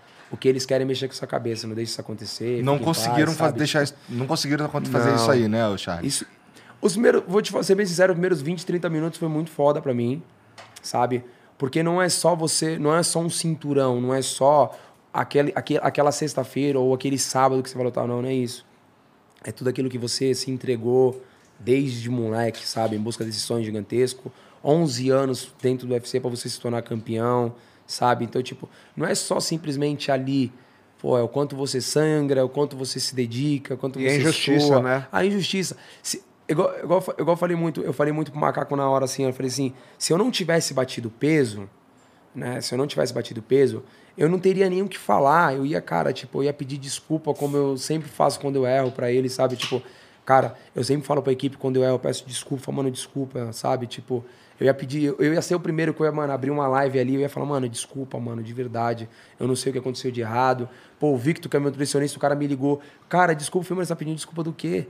Tipo, você não tem que pedir desculpa. O Gia, que trabalha comigo nessa parte também, falou, mano, desculpa, sabe? Tipo, a equipe pedindo. Tipo, eu falei, mano, vocês estão pedindo desculpa do quê? Não tem o que a gente pedir desculpa. Então, assim, os primeiros 20, 30 minutos para mim foi muito complicado, sabe? Tipo, pô, eu lembro da Lilia, tipo, porque, mano, deitei no chão, tipo, chorando, sabe? Tipo, mano, eu chorei igual criança mesmo, sabe? Então, ali, aqueles primeiros 20, 30 minutos pra mim foi muito complicado. Mas aí, tipo, pô, a, escutar o meu pai chorar de verdade, tipo, mano, meu pai ser injusto, sabe? Tipo, a gente lutou 11 anos por isso, sabe? Tipo, cara, isso foi muito complicado para mim, sabe? E eu ter que estar tá firme, sabe? Tipo, não, pai, fica tranquilão, eu vou dar a volta por cima e, tipo, desligar e chorar igual louco. Tipo, minha filha, sabe? Eu ligar pra minha mãe, tipo, no vídeo, falar, mano, tu tá bem e tal, tipo, eu tô bem e tal. E, tipo, minha mãe, minha mãe é durona, sabe? Não, tá, eu tô bem e tal, mas eu vi os olhos dela cheios de lágrimas, tipo, tá ligado? Ou eu ligar pro meu primo e ver minha mãe chorar de fundo, ver meu primo, tipo, mano, calma, sabe? Ah, meu irmão me ligar, sabe? Tipo, a família me ligar, tipo, não os falsos, irmão. Não os falsos daí da, da minha família, não os falsos que, mano, que, que tava enchendo linguiça, não. Os de verdade, uhum. sabe? Que você sabe que é de verdade. Te ligar e, tipo, você vê mesmo a preocupação, fala, mano, calma, não mudou, cara. A cabeça tem que estar no lugar, porque é o que eles querem mexer é com a cabeça. Então, tipo, isso ali, tipo, do nada eu levantei, que eu não queria nem comer, eu não queria nem recuperar o peso. Eu falei pro Diego, falei, mano, já dessa porra desse cinturão pra eles, eu não vou lutar lá. Fala que eu tô passando mal, eu não vou lutar mais. E aí, tipo, do nada, eu falei, mano, liga o som dessa bagaça aí, mano, vamos botar pra fuder agora. Eu vou roubar a alma dele na pesagem. Eu falei, vou roubar a alma desse cara na pesagem. Eu vou mostrar que eu sou campeão de verdade. Tipo, mano, já coloquei a Juliette, já comecei a querer beber as coisas, mano. Já o, favelado voltou, sabe? tipo, ali dentro do quarto, sabe? O grupo foi muito louco. Tipo, falei, mano, eu vou roubar uma desse cara na pesagem, vou mostrar porque eu vim. E aí, pô, tudo, tudo veio ao meu favor. Quando eu cheguei, né? Quando eu cheguei, pô, quando eu desci do ônibus, mano, todo mundo gritando meu nome, sabe? Tipo, na rua, sabe? Foi muito bom isso pra mim. Foi, porra, mano. Sabe? Quando eu cheguei, a filmagem, quando o UFC me chamou de canto, pá, cara, o Tony Ferguson, mano, falou assim, tipo, foda-se essa porra desse cinturão, você é o campeão, sabe? Tipo, a galera que tava ali, o UFC falando com a gente, sabe? Tipo, tudo que tava ali, aquele redor ali, todo mundo, tipo, dando apoio para você, isso, isso, isso me deixou bem, sabe? Eu falei, mano, é agora, tipo, porra. As entrevistas no, antes de pesar, falei, mano, vamos roubar uma desse cara. Sabe? Tipo, o UFC, mano, tipo, eu fiquei muito analisado. E o Lima o tempo todo assim, falava, o Lima e o Magal falou assim, pelo amor de Deus, calma. Eu falei, mano, calma, caralho. Agora essa porra vai, sabe? Tipo, mas, cara. Quem que falou é calma? O... Aquele cara ali? Você sabe que é. Ah, Não, bem. Você sabe qual é a diferença? Cara, que você vê isso é, é padrão de todo cara do alto nível, é esse. Você pode ficar mal, ficar arrasado, dura meia hora. É ou não é? É isso. É igual o cara quando você, você perde uma luta, você fica arrasado. Aí você pô, sai no avião, você quer morrer voltando pro Brasil, chega no Brasil, na segunda-feira você já quer estar tá treinando de novo. De volta, sair, volta, entendeu? E o cara que é campeão, o cara que é do topo do mundo, é assim, cara. O cara que não é, infelizmente, ele vai deixar, vai se entregar, entendeu? Que é uma frase antiga, até um clichê que o pessoal falava, o Valide falava isso. O que é, o que é fraco, né? O, o, o essas coisas fortalecem os fortes e enfraquecem os fracos, né? Essas dificuldades. E é muito rápido isso. É engraçado ele contando que eu já vi isso passar comigo mesmo e com muitos lutadores. Você fala, cara, eu vou parar com tudo, eu vou largar não sei o quê. E dura meia hora, uma hora, e daqui a pouco você fala, nem fudendo agora, então vai, vai ser pior ainda. E, cara, se bobear foi até melhor que aconteceu Sim. essa parada, tá ligado? Porque é o que ele falou, você volta mais forte. Eu me lembro que eu tava. Esse dia eu tava gravando lá, finalizando comentários lá no UFC, no, pro canal lá do UFC. E aí, a, acho que foi a Jéssica, né, Edu, que tava lá e falou, ficou assim, a hora que eu tava no meio da gravação, falou, puta, o Charles não bateu o peso. Eu falei, caramba, eu. E, e, cara, eu não lembrava de você não ter batido o peso, né? Sim. Aí eu falei, puta, mas quanto falta? Ela falou, 200 gramas. Eu falei, não, ele vai bater. 200, 400. 200 gramas. 200 gramas. Eu falei, não, ele vai bater. Só que eu não sabia da história, Sim. entendeu? Toda. Porque o peso é o que o Edu falou, trava de uma maneira que não dá mais, entendeu? Você pode ficar tentando, uma hora não sai. É é uma questão de você calcular errado. Quando eu baixei pro 77, eu lutava no 84, a gente fez um teste de peso. Foi a melhor coisa que eu fiz. A gente foi ali na, numa academia ali no Shopping Eldorado, Ah. né, na Bodytech, e aí, ah, vamos fazer. A gente não sabia muito bem fazer, fui eu e um, e um dos meus treinadores. E eu fui e fiz, cara. E aí o que aconteceu? O peso não baixava e a gente começou a fazer muito leve numa hora que tinha que ter acelerado mais, sabe? Numa...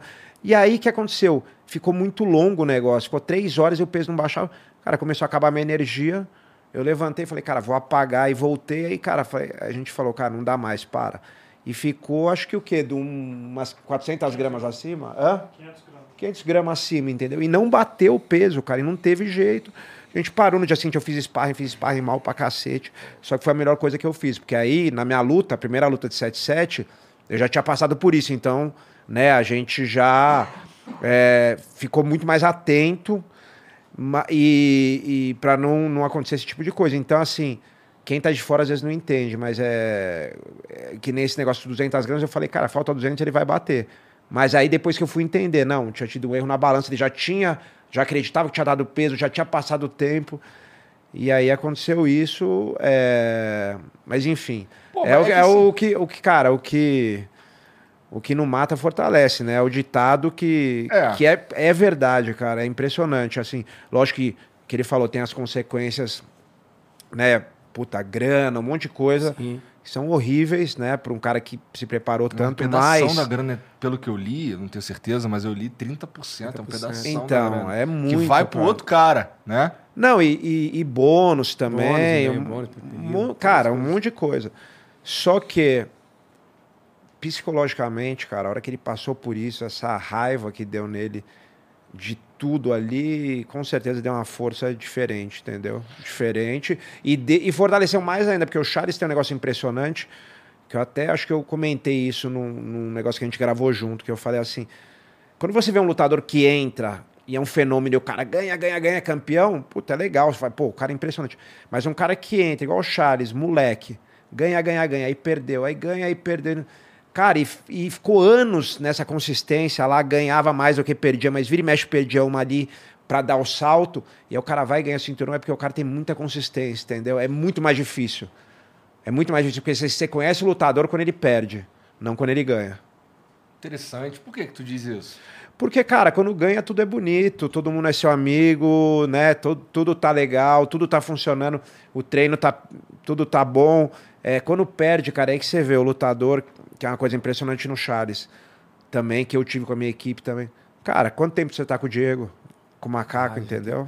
Ah, com o macaco, com o macaco desde, desde, desde, Desde eu comecei, moleque, mas desde e o moleque. Diego também, entendeu? Entendeu? Aí veio logo E, o Diego cara, eu também. vi você com o Diego, como você me viu também, ganhar e perder. Sim. E tipo, cara, não é. Às vezes você, lógico, tem que buscar outras coisas, às vezes a sua equipe não, não tá te. Você não tá feliz ali, mas eu vejo assim, muito lutador que tem a dificuldade de fazer a meia-culpa, entender que a culpa não é da equipe. A maioria das vezes a culpa é sua.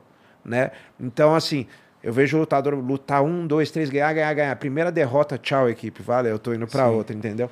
Isso é muito comum e você não cria uma empatia, uma consistência. Tem vezes que é necessário, tem vezes que é, mas tem muitas vezes que é você jogar a culpa pro outro e não assumir. Aham. E, cara, você tem que aprender a assumir a culpa. E, e ele é um cara que, que entendeu que sempre teve com a equipe dele fiel ali. Porque, lógico, porque a equipe é boa, né? Se a equipe não fosse uma equipe top, lógico que ele teria que tomar a decisão de sair, isso é normal. Mas tem ali uma linha tênue, sabe? Entre você tomar a decisão porque realmente você vai conseguir coisa melhor, ou tem que olhar muito para dentro de você para saber se essa decisão é para procurar algo melhor ou porque você está jogando a responsabilidade para os outros. Quando você perde uma, quando você perde na luta, ela passa pela cabeça de vocês. É porque assim, eu não sou lutador profissional, mas no futebol é, também não sou jogador de futebol profissional. mas assim, assim eu, eu, eu, No podcast? É, mas, assim, é, no, no, no, futebol, é, existem momentos que um time perde não por porque ele jogou mal, mas porque o outro time foi melhor. Então, assim, é, quando vocês perdem, vocês entendem que vocês que erraram ou o outro cara que teve mérito, pelo menos às vezes? Tem os dois, né? É, é os dois. Ah, é, não tem muito falar. Às vezes você. Às, às, vezes você erra, às vezes você deu, botou o cara abaixo, o cara pro cara na finalização. Às vezes uma, um golpe do cara te nocauteou, te bambeou de alguma forma. Então, às vezes você erra. Às vezes você errou, às vezes foi mérito do cara, na realidade, é luta faz luta é luta. Tem muito o que você falar. É.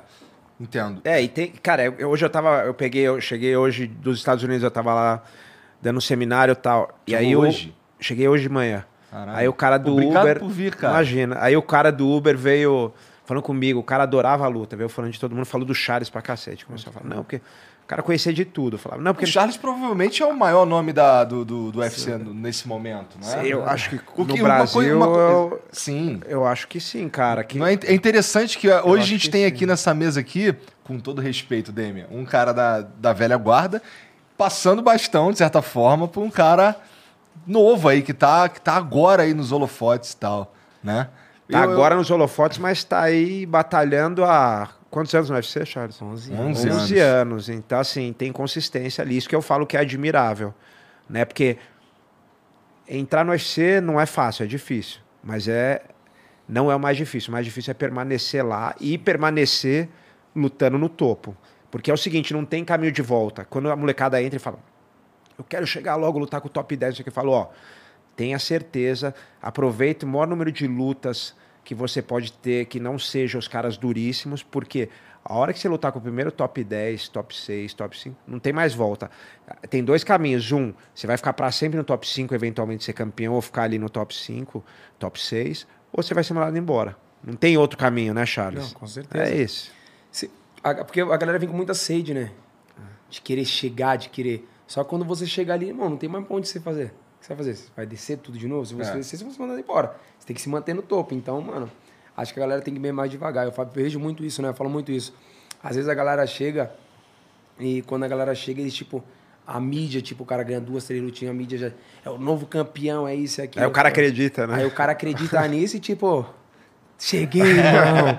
Tá ligado? Aí, mano, quando Quantas chega... vezes a gente não viu isso acontecer, Nossa, cara? e aí quando você chega na, na realidade ali com aqueles caras que é top 5, top 10, você fala, cara, irmão, é. Aqui é sinistro. Aqui é sinistro, aqui tá os bravos mesmo de verdade. Então, tipo, é meio complicado. Acho que, acho que a gente, quando a galera, quando chega, acho que tem que chegar devagar, mano.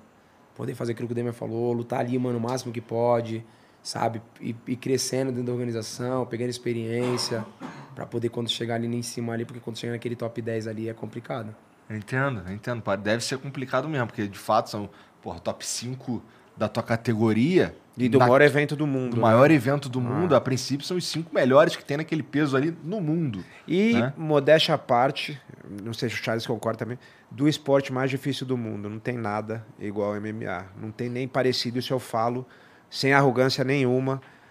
Se você vai lá, cara, jogar tênis é um esporte duríssimo, só que acabou a luta, acabou o jogo, você ganhando ou perdendo, você está inteiro ali na luta tem essa parte psicológica muito forte que primeiro o negócio você vai ser subjugado ali se você perder, né? Que tem esse psicológico ali intrínseco, inconsciente do ser humano, mas tem também o negócio, cara, sua cabeça pode sair pior, da cabeça que eu digo assim, neurologicamente, entendeu?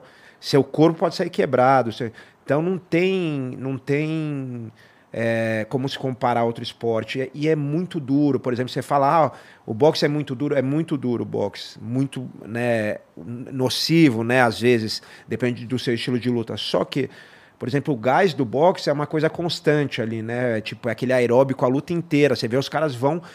Cara, quando você bota para baixo, levanta, faz wrestling. Wrestling é o esporte mais duro que tem nas Olimpíadas, né? E você faz wrestling, aí luta boxe, aí chuta, aí faz jiu-jitsu é muita coisa numa coisa, num, num esporte só, envolvendo um psicológico que, cara, tem que estar tá blindado e com o risco de você sair arrebentado ali e com problemas talvez pro resto da vida. Então, assim, não tem esporte igual, cara. Só quem teve naquele vestiário ali viu Sabe o que, que a é, tensão, a hora... E é- isso dá muito orgulho também, porque a hora que você entra, você fala, cara, fala, cara, será que eu vou conseguir psicologicamente lidar com isso? Porque é muita coisa, né? Pô, aqui, quando eu lutei em Curitiba, 45 mil pessoas, a música, o negócio, o barulho, milhões de pessoas assistindo, né? O Charles, última luta do dia 5, você vai sair na porrada meia hora com o cara, 25 minutos. Cara, você botar dois caras pra brigar na rua, o cara briga um minuto, cai cada um acabou, pro lado é e isso aí, morre, é, entendeu? é. Você vai ir sair da porrada com um cara que sabe lutar pra cacete. Cinco rounds pra um público de. Cara, mas a sensação também não tem igual, né? Eu não sei como é que é outros esportes, mas a sensação é um negócio, quando você ganha, é um negócio indescritível. E vocês, quando entram, eu imagino que tenha é, tudo, todo um estudo antes, tá? uma estratégia, para saber quanto tempo aquela luta ali duraria idealmente. Deve ter umas lutas que tu entra pra matar logo, deve ter umas lutas que tu entra, pô, peraí, esse daqui é mais devagar, pá, não sei o que, toda uma estratégia. Porque você falou, você vai lutar com um cara ali, é, se não resolver, se, se a luta não se resolver logo, tu vai lutar por, por um período extenso, com um cara bom de dar porrada, né? É, tem cara que, tipo, tem cara que começa a luta mais lenta e vai crescendo conforme os rounds vai passando. Então, esse é um cara que você já tem que chegar acelerado, né? Tem cara que já Uhum. começa acelerado e no final, tipo, vai cansando. É, é tudo um estudo, É né? um xadrez, né, é um cara? de xadrez. É, é- é aquilo, quem tá melhor no dia, quem fez a melhor estratégia, quem tá bem, sabe? O seu momento, você não pode errar. O nosso esporte a gente não pode errar, irmão. É, Cara, eu acho maneiro quando vocês falam do esporte assim, eu vejo um brilho diferente, tá ligado? Tem, não, não, eu acho que não é pra qualquer um, né, Demian? Você falar isso. Eu falo muito, eu falo muito pra minha molecada. Eu falo assim, falo, pô, desculpa, essa porra aqui não é pra qualquer um, irmão. Você imagina o Demian vai sair da casa dele sabendo que vai apanhar, que vai bater, que vai tomar soco, que pode se cortar, que vai sangrar. Você tem que estar com o espírito, mano, 100% blindado. É a mesma coisa eu. Eu falo, mano, eu saio de casa, mano, sabe que esse rostinho lindo maravilhoso. Mano, você não sabe se eu vou estar com esse rostinho lindo maravilhoso. Pô, eu, lembro, eu tava falando ali, né, de, de aquilo, né, do, do campeão, né. Cara, eu lembro que quando eu lutei contra o Paul- Felder, que foi minha última derrota, ele era muito mais forte do que eu e eu, mano, eu tomei muita cotovelada. E você sabe, o cotovelo ele te deixa zoado. Eu sabia que eu tava com a carinha torta, mas, cara, eu tava vindo né, andando no aeroporto e todo mundo tava me olhando, né. É, foda. E eu falei, caraca, mano. E aí eu parei numa loja assim, quando eu olhei no espelho, mano, eu tava deformado. Eu peguei o, o óculos maior que tinha, que era o de mulher, meti o capuz e coloquei na cara e vim embora. É, tem que levar óculos. Toda luta tem que levar óculos, Falei, cara. Porque você mano, nunca quando- sabe como você vai voltar. Quando eu sentei tá no ligado? avião, eu falei, mano do céu, Tô moído. tô todo quebrado. Só que eu cheguei em casa, mano, eu- e eu, queria treinar. E aí que fala, você é louco, você não tem como treinar. Eu falei, mano, você e aí, tipo, eu falava, se, não treino, se eu não treinar com vocês, eu vou treinar em outra equipe. Sabe? Porque, mano, eu queria dar a volta por cima. Eu sabia que, tipo, eu poderia ser melhor do que aquilo que eu tinha feito, sabe?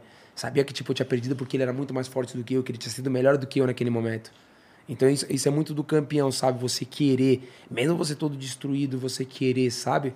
Então, pô, o nosso esporte é muito louco, irmão. Ô, Charles, o que, que tu quer dizer com ele era muito mais forte que, que você? Que assim, a princípio vocês tinham o mesmo peso. Ah, não, naquela. Eu tinha acabado de subir de categoria, eu lutava É. de 66, e o UFC tinha acabado de me subir de Não categoria. tava adaptado. Tá. não tava adaptado pra aquilo. Entendi. Tipo, pô, eu sentia que eu batia nele, ele nem mexia. E quando ele batia em mim, eu falava, mano, eu, tipo, no meio da luta, eu falava, meu irmão, Melhor descer de novo, né? você é louco. E, mano, eu, eu, eu juro pra você, o tempo inteiro eu falo, mas esse cara deve ser louco. Eu tô batendo no cara, o cara tá nem mexendo, o cara bate em mim. Mano, eu, eu encaixei as finalizações que eu, eu pegava todo mundo. Mano, o cara abria os braços assim e saía. Eu falava, mano, eu, juro, eu só pensava, eu falei, esses caras devem ser loucos, eles querem me matar nessa categoria. Falei, mano, os caras são muito mais fortes do que eu. Então, tipo, teve um momento que ele ficou dentro da minha guarda. Tipo, mano, eu, eu atacava, o cara tipo falava assim. E pá! Mano, as pancadas dele eram muito mais fortes do que as minhas. Então, tanto quando eu acabei, quando eu acabava, eu saí, eu falei, mano, esse cara, esses caras são loucos. Essa categoria nunca vai ser a minha. Eu bato nesse cara, esse cara nem mexe. E tipo, eu, Paul Felder não era um dos grandes nomes daquela época na, Não, mas da é categoria, duro, sabe? mas Era- é mas duro, era ah. muito duro.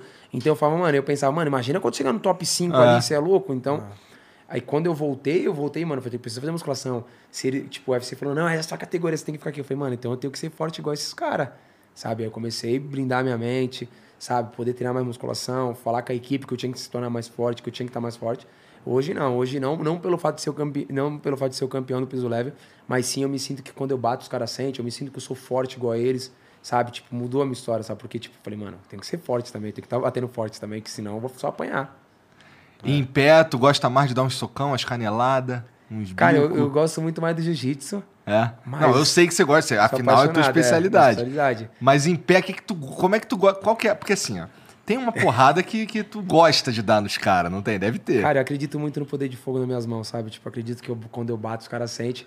E eu, eu acredito pelo fato de eu ver as lutas e, tipo, e eu treinar quando os caras puxam a eu falo, meu irmão, se pegar, sabe? Tipo, eu entrego de verdade. Eu falo, meu, pô, eu, tra... eu fiz a filmagem agora pra ver se os caras assim, falam, mano, você bate muito forte. Não é que eu bato muito forte, eu, mano, eu falo, se eu não bater forte, tipo, eles vão me bater. Então, tipo, mano, eu jogo pra acertar mesmo, sem brincadeira. Eu falo, mano, É, tá certo, pô? tem que acertar nele primeiro do que ele em mim. Então, tipo, eu acredito muito na minha mão, sabe? Eu venho melhorando cada dia mais, eu acredito muito que, o meu, que tipo, meu, o meu Muay Thai vem crescendo, vem evoluindo. O meu, meu Wrestling vem vindo muito bom, né? Mas, tipo, em pé ali, fio, eu jogo... E eu gosto de me provar, sabe? Tipo, quando eu lutei agora sobre o Gate, eu falava, não, mano, a mão dele é pesada. Realmente é, o cara me deu dois, três knockdown. Mas eu falei, mano, também... Eu falava muito, se eu acertar também, fio, vai sentir, tipo... E quando acertei a primeira mão, ele bambeou. E aí, tipo, isso me empolgou. Falei, rapaz, a minha mão é pesada mesmo. Sabe? Tipo, pô, depois quando eu venci, tipo, o cara fala, porra, mano, esse cara tem a mão pesada pra caralho e tal. Agora mesmo, a- na, na- na- no UFC que teve agora, ele falou, pô, quebrei meu nariz e tal. E eu, tipo. a mão é pesada mesmo. Então, tipo, eu acredito muito no poder de fogo na minha mão, acredito muito que a shootbox de Lima fez uma evolução muito gigante na minha parte em pé. Na minha parte em pé, eu venho crescendo muito. Eu sou o cara que, tipo, eu não me acho, tá ligado? Sou um cara que, tipo, mano, todos os treinos eu pergunto se tá bom, se não tá. Se você perguntar pra qualquer um da equipe, fala, mano, o Charles, fala, mano, o Charles pergunta todo dia. Acaba o treino, eu pergunto, mano, todo mundo que eu treinei, mano, o que que tá bom, o que que eu tenho que errar, o que que eu errei, o que eu tenho que acertar, sabe? Tipo, eu gosto de ver meus treinos, eu gosto de ficar... eu tipo, cara, eu quero crescer, mano. quero Eu acho que isso é mundo. importante mesmo, porque é aquele lance, isso é a parte que você controla, né? E os cara, os cara que vão treinar contigo lá na shootbox, lá, os cara não, não peida não, não arrega não? Eita, você é louco, eles querem me matar, irmão. Eles querem me matar. Tu é foi- o alvo, cara ser batido, alvo. né? É, você vira, vira o alvo. Na realidade, tipo, você vira né? o alvo. Mas aí, aí eu falo muito da shootbox lá, Demi, acho que, acho que deve ser a mesma coisa na sua equipe também. Ah, às vezes você vai treinar nos lugares que você. Que todo mundo quer te bater pra poder se aparecer. Sim, é Lá, diferente. lá eu nunca vi isso, cara, de verdade. Lá o cara quer treinar sabe, duro, tipo, né? É ele quer treinar diferente. duro pra poder Ah. tipo, fazer com que você se torne campeão, porque você se tornando campeão, você vai abrir portas e eles vão chegar também, é o que a gente vem trabalhando gigante. E ele vai se testar também pra ver, pô, meu nível tá melhorando ou não, vem, vem crescendo, vem evoluindo. Ah. Mas lá não tem brincadeira, não. E eu não brinco lá, não. Que se brincar, os caras me quebram, irmão. Tá certo. Lá, lá é seriedade. Lá... A gente tá falando de shootbox, né, irmão? O espírito é louco, né? As pessoas, quando vai treinar lá, falam, vocês são loucos. Lá, mano, nossos treinos são guerra, né? Então, tipo, você vai treinar segunda e quarta lá. Quando vai fazer eu falo, mano, vai dia de sexta, que é jiu-jitsu. Vai dia de terça e quinta, que é wrestling, tá ligado? Não vai segunda e quarta, mano. Segunda e quarta, mano. É pra assustar. Tipo, é, mano, eu, eu não quero nem levar os amigos lá pra assistir treino dia de segunda e quarta, porque, mano, você chega segunda e quarta lá, mano, tipo, os caras tão brincando, felizão, colocando bandagem, coloca cotoveleira, joelheira. Eu falo, mano, eu transformo, vocês estão loucos? Calma. Tipo, calma, mano. Calma, mano, a gente... Quando o cara bota cotoveleira, Bota né, cotoveleira. joelheira, já Mano, fala, eu fico "Ih, olhando assim, já tá na maldade, já falo, tá na má irmão, intenção. Tipo, mano, os caras tão prontos pra guerra. Aí então, o cara dá a cotovelada, daqui a pouco a cotoveleira tá aqui, o cara nem viu, Nem que a cotoveleira já, já tá aqui bateu, no já, meio do tá antebraço aqui, o cara tá querendo te dar a Mas cotovelada. lá, mano, é um time gigantesco, mano. Tá vindo grandes moleques vindo, tendo oportunidade, crescendo, evoluindo. Feliz demais tudo que, que a gente vem crescendo lá. Esses, é, essa joelheira, essa cotoveleira e tudo mais aí, é... que mais de precaução vocês usam lá pra não, pra não morrer? Luva, caneleira, joelheira, caneleira. Uma máscara, um capacete às também? vezes, às vezes não uso capacete. Eu não gosto porque o cara dá o soco, o capacete fecha. Aí o cara fudeu. já fala, então calma. É, toma. Então, tipo, eu não gosto de usar. Ah, pô, passa vaselina, que não ajuda em nada. A pancada é a mesma. Qual que, é- qual que é a razão da vaselina? Na vaselina ajuda um pouco a não cortar tanto, né? Porque você tá seco, principalmente no Sim. começo antes de suar, às vezes pega a luva de boxe ali, né? Que a gente faz com luva grande. Sim. Quando vai pra valer mesmo. E aí, pum, dá uma cortada. E, e é a mesma coisa, por exemplo, eu, eu gosto de usar capacete fininho, mas não é nem por causa do soco, é porque como eu entro muito em queda, às vezes se o cara abaixa junto, bate cabeça com Cabe cabeça. Eu falei, cara, eu já abri em luta, né? Supercílio, mais de 20 vezes, sei lá. Mas em treino, às vezes que eu abri supercílio foi lutando jiu-jitsu ou entrando em queda, nunca foi boxeando. Engraçado isso, cara. Nunca foi boxeando, foi sempre Ah, fazer Também uma o cara olha o de Demi do outro lado. Aí o cara fala, se o Demi me botar pra baixo, Velho. fudeu. O cara vai fazer Aí o cara tudo, fica né? como? No desespero. Quando o Demi faz assim, o cara se joga no chão. É cabeça com cabeça, tá Cabeça ligado? com cabeça, às vezes bate o cotovelo sem querer, bate o, o joelho quando você tá se mexendo no chão. Então, às vezes eu gosto de usar assim, porque, cara, às vezes corta ali, você nem sente, mas é engraçado, né? Quando corta o supercílio assim, a gente já tem experiência, já põe a mão e fala, "Pô, tomara que não tenha cortado, porque senão vou ter que ir pro hospital da ponta, aí vai ter que ficar uns dias sem treinar pra. É. Aí você faz assim, aí a mão vem seca, você fala, putz, graças a Deus. Porque às vezes bate, você não sente dor nenhuma, mas você sabe como é que bate, né? Quando bate pra cortar, aí você põe a mão, às vezes aí já vem empapada de sangue, aí você fala, puta, não acredito, cara.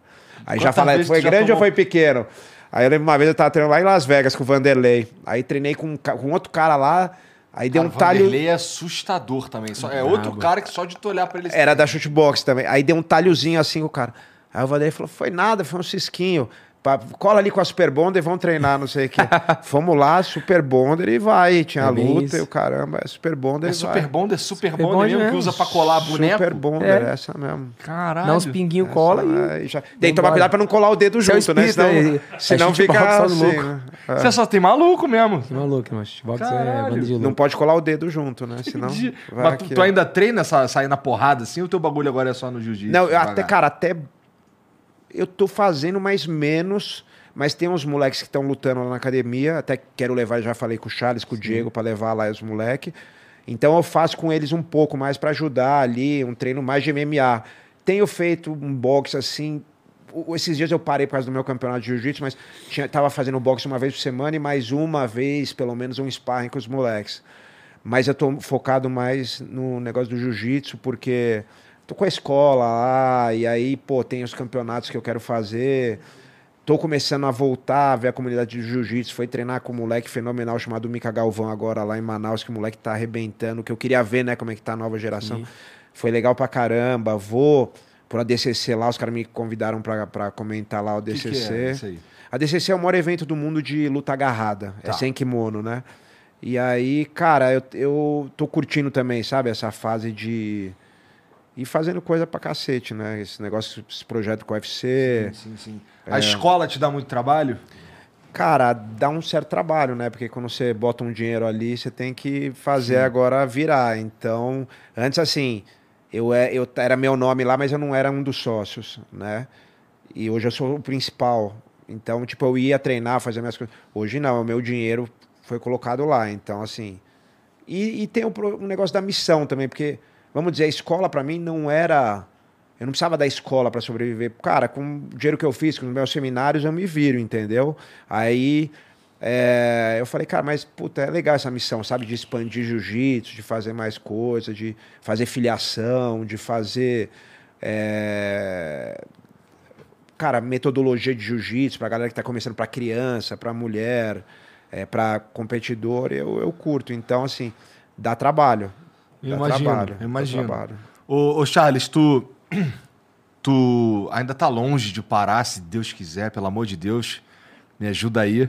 É, mas assim, tu, tu pensa em, em ter umas paradas assim também lá no Guarujá e tal, botar uma- Eu tenho, desde quando eu saí da minha antiga equipe, né? Eu montei uma academia nossa. Eu tenho uma academia minha, né, onde que, pô, eu fiz um projeto social, né? Eu tenho os professores que dão aula lá, mas desde, desde quando eu me, tipo, quando eu comecei, eu sabia que tipo, eu queria ser, se tornar campeão, sabe? Eu queria, tipo, ser uma lenda, queria fazer história, então eu sempre deixei todo mundo ali, né? Falei, mano, a academia só vai ter o meu nome, vocês trabalham aí, sabe? E as coisas vêm acontecendo. É, nem dá tempo pra tu prestar atenção nisso agora, pô. Não, você não é o campeão do bagulho, você tem que prestar atenção nas lutas, É, você tem que acho. se focar, você tem que se focar naquilo que, é, que na realidade que é o, que o seu carro-chefe, né? É, mano? senão você, não se dá. Você, imagina, Não dá, ah, se né? querer Não ser dá. isso, querer aquilo, lógico. É Igual eu falei, eu sempre tô no Guarujá, eu ajudo. Eu tenho uns moleques meus que começaram no projeto social e hoje são lutadores de MMA, sabe? Pô, esse final de semana, final de semana retrasado, a gente tava lá no Mato Grosso do Sul, os moleques foi lutar. Então, tipo, pô, eu tenho oportunidade, eu vou acompanho, eu gosto de ver, ver, ver como a molecada tá, sabe? Tipo, vou no treino, ontem mesmo fui no treino da NU, último horário do treino de MMA profissional. Eu fui lá puxar o treino pra molecada, eu quero ver como que a molecada tá, sabe? E outra, querendo ou não, a molecada tem um carinho gigantesco por mim, sabe? Tipo, pô, olha como espelho, então é bom pra eles também eu estar ali. Mas, assim, eu já tenho isso, eu tenho um instituto meu, tenho um projeto nosso. Um instituto? eu tenho um instituto. Né? Porra, então, não sabia disso. tem um instituto nosso, na onde que, pô, eu venho fazendo acontecer. Então, assim, na realidade, você vem fazendo algo, né? Você vem crescendo, você vem fazendo acontecer. Porém, como eu falei, eu, tô- eu não penso em me aposentar agora. Pelo né? amor de Deus. Quero continuar fazendo história. Tu tem quantos continuar- anos? 32. Tá novão, cara. Novo pra cacete. Entendeu? Pode lutar o quê? Mais uns 5, 6 anos, não dá? Mais. Mais, né? Mais. Dá pra lutar uns 10 pelo menos. É, olha Então, o tipo, quero aí. ó. continuar trabalhando, fazendo acontecer, né? Lógico, com certeza, quando o dia chegar a parar, quero continuar. em- a, a gente não tem como fugir, vai continuar no meio do esporte, pô, trabalhando com a molecada que vem lutando com a parte de empresariamento, na nossa academia. Eu tô construindo uma academia minha do zero. sabe? Lá no Tipo, Guarujá? No Guarujá, eu tô construindo do zero, tá no, tá no segundo andar já a academia. Caralho. Entendeu? Então, Uma tipo, eu tô puta trabalhando academia. nisso. É, eu tô querendo fazer algo. Quero fazer algo. Cara, tipo, pelo fato de eu vir dentro da comunidade, eu quero fazer algo pela comunidade, tá ligado? Eu quero, tipo, continuar mostrando pra essa molecada, tipo. Importante nunca esquecer de onde a gente Sim. veio. Eu, gosto, eu falo, mano, eu conheço o crime de todos os lados. Eu vivi dentro da comunidade, sei o que é o certo e o que é o errado. Graças a Deus eu escolhi o lado certo, eu não, não escolhi o lado errado. Pô, amigos meus escolheram o lado errado, são amigos meus até hoje, vou abraçar, vou, vou, vou cumprimentar. Sempre vou levar uma, parada, uma palavra de conforto para tentar, pô, dá para mudar ainda, dá para ser algo melhor, né? Mas a minha intenção verdadeira, tipo, é a molecada. Né, mostrar pra molecada, igual os amigos meus que infelizmente vivem errado. Falam, mano, hoje, graças a Deus, a molecada quer ser o Charlie, quer ser um campeão sabe? Então, tipo, eu quero trabalhar nisso. Por isso que a gente montou o Instituto, montou essa ONG, para poder crescer, poder evoluir, fazer coisas novas, sabe? Tipo, igual quando eu fui se tornei campeão. Imagina, eu preguei a minha vida inteira que um dia eu seria campeão, sabe? Então, para muita gente, ah, poder levar o cinturão. Isso foi algo muito importante para mim, a molecadinha pegar. Falei, mano, por favor, não deixa cair no chão, sabe? Tipo, mas a molecada pegar o cinturão na mão, sabe? Então, tipo, eu venho trabalhando nisso, vou querendo fazer, mas aos pouquinhos, tendo pra mim, que não, que, tão, que não, só da, não só essa molecada aí, pra mim, segurar o teu cinturão foi uma experiência muito Foi louca. irado, né? Pra esses moleque, cara, Não, é gigante. é porra, gigante. você é um puta ídolo de fato é gigante. lá. É. Então quero continuar nesse time trabalhando e fazendo isso. Porém, hoje, nesse momento, tem pessoas que estão por trás disso, fazendo acontecer, que trabalha, tem um, uma um, pessoal, um pessoal gigante que trabalha no instituto, tem um pessoal gigante que trabalha na academia, na onde que, lógico, tudo chega pra gente, né, Demian? Tem que chegar de qualquer forma, porque no final de contas tem contas a ser paga, tem contas, né, tem dinheiro a ser recebido. E então, os caras querem. Vão falar o problema pra você até pela carência de Sim, querer, de querer tá ouvir ali, um conselho seu, sabe? entendeu? Então, tipo, as coisas chegam na gente para poder fazer acontecer. Porém, ah, o Charles ele não tá 100% naquilo ali, né? O Charles tá 50% naquilo ali. Afinal de contas, você você que dá o seu palpite final, você que faz acontecer. Eu tô muito feliz com todo mundo que vem trabalhando com a gente, né? Coisas gigantes fazendo acontecer, cada vez mais grandes coisas sendo feitas. Então, mas o Charles não tá 100% voltado naquilo. Mas lá na frente a gente vai estar 100% voltado nisso, porque é bom, igual pô, o Paulo agora, o moleque veio do nosso projeto social, poder lutar, ele, tipo, o sonho dele de lutar e ganhar um cinturão. E aí o moleque, pô, você imagina, o moleque começou no projeto social, pô, a gente foi lá pra Água Clara, de carro, 12 horas, e o moleque se tornar campeão, sabe? Tipo, ganhar o seu cinturão, tipo, ver, chorar, ver a mãe, então... Isso pra, pra mim é muito importante, porque você Tu imagina... tava lá? Tava lá, no- tava lá junto com ele, tava Porra, de corner dele, sabe? Então, tipo, então você vê um moleque que começou no projeto, se tornar campeão, tem um cinturão, te abraçar, chorar ali pra você, te falar, pô, aquilo que a gente vem fazendo vem dando certo, né? Entre outros que vem fazendo acontecer, sabe? Então, a gente tá num trabalho gigante. É, isso é uma coisa também que ele faz que, assim, poucas pessoas se tornaram campeões e, e continuam fazendo, que é tipo ir numa luta pequena, entre aspas, né? Sim. De uma molecada num evento pequeno, porque, pô, ele não vai ter paz. É. O Charles vai chegar no evento É. dele e não vai ter paz, né? Tipo, vai ter que ficar, cara, tirar 50 mil fotos e às vezes é tipo.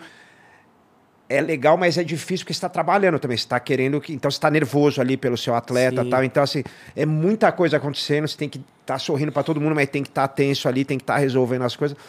Muito campeão, eu diria a maioria, não faz isso de jeito nenhum. Então, tipo, isso já demonstra humildade, né? E aí, a gente tava falando aqui, até lembrei uma coisa legal, se quiser conhecer a vida do, do Charles, tem a minha também. Tem um, um site que chama ufcdocs.com.br. E é de graça lá. E tem o Nascidos pro Combate, Sim. né? Tem o seu documentário de uma hora, tem o meu também. O seu qual temporada que é?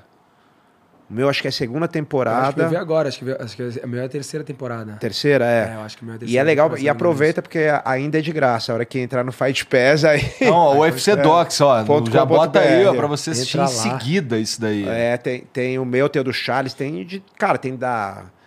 Da Jéssica, tem do Shogun, tem, cara, Tem tem, do a- Davis, tem da tem galera, todo legal. mundo, Davidson, tem do, pô, Jacaré, tem todo mundo.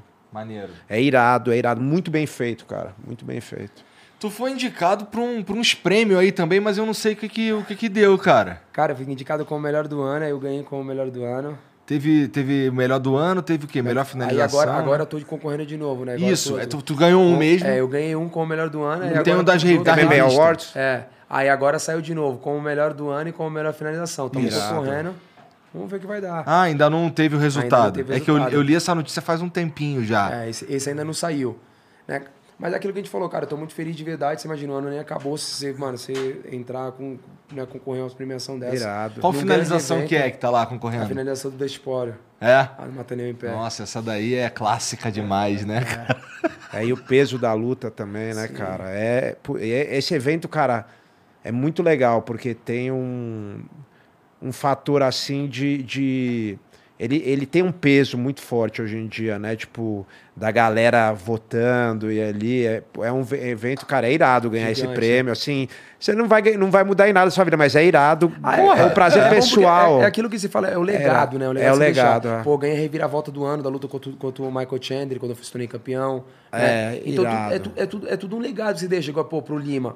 O Lima, foi, o Lima tá, entrou, como, entrou concorrendo Técnico. como técnico. Então você imagina, um cara que nunca chegou num time desse. Então, tipo, é, é questão de um trabalho É gigante que a irado. gente vem fazendo. Ah, é né? muito legal. Então, tipo, pô, só de você ser indicado pra nós já, já, tipo, Ah. pô, já é bom demais. Imagina se você se vai lá e você ganha isso. Então, é tudo aquilo que a gente falou, é um legado. Ah, pô, é simplesmente um troféu. É, não, não é só um troféu, é tudo aquilo que você vem fazendo durante muitos anos da sua vida, é muito aquilo que você deixou de fazer, a Bitcoin de fazer. Então, é tudo muito bom, né? Isso te, te engrandece cada vez mais. E é um prêmio organizado por pessoas que entendem do que, do que que, tão tá do rolando que ali. falando, é. é. é uma das principais revistas esse daí que você tá disputando agora, né? Sim, é começo- Fighters o quê? Eu esqueci. MMA. Ai. Chama MMA Awards. Quando começou lá atrás. Esse MMA Awards, É. na verdade, é o que você já ganhou. Não, é, é a esse É, é o é único É que mesmo? tem. Tá. É o único que tem. É tradicional? É tra- Cara, eu É, o que ganhei esse. ganhei- O primeiro que eu ganhei foi da ESPN, né? É, o primeiro que eu ganhei foi da É, mas né? agora, que é o isso. antigo, o mais antigo é o do MMA Awards, Ah, yeah, né? Que tá concorrendo agora. É. Mais antigo, você tá falando de quanto tempo? Cara, eu ganhei ele, o primeiro, eu ganhei duas vezes. Eu ganhei o primeiro em 2008 como Breakthrough Fighter of the Year, que é tipo lutador revelação do ano, que eu entrei, finalizei cinco seguidas.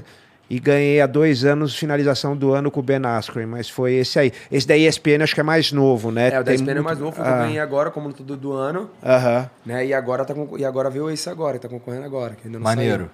Vamos Esse- votar, né, galera? Porque é, é votação também. Ah, é? Eles botam cinco ali e os fãs votam. Então, votar no, entrar lá no MMA Awar- Awards e votar no Charles, porra. Igual vai votar no DJ Sim, lá, agora na descrição vamos. aí essa porra desse link aí pros caras votar lá. votar vai força. votar lá com força no Charles. Pô. Vota lá em todas as categorias que ele Agora não tem como não né? ganhar. e no Diego Lima, né? É, já aproveita o embalo e já Vota bota, no né? Diego. Melhor finalização, melhor lutador do ano e o melhor técnico do ano. Seria muito bom pra nós. É isso Pois aí. é, é importante pro Brasil. Porque assim, o Brasil ele já é uma puta potência no Sim. MMA, não é? Mas quanto mais visibilidade, melhor, Melhor né? Pelo ainda, amor né? de Deus, né? Com Pô, certeza. por que, que a gente é toda essa potência no, no, no esporte, cara? Porque a gente inventou o esporte, né? Esporte.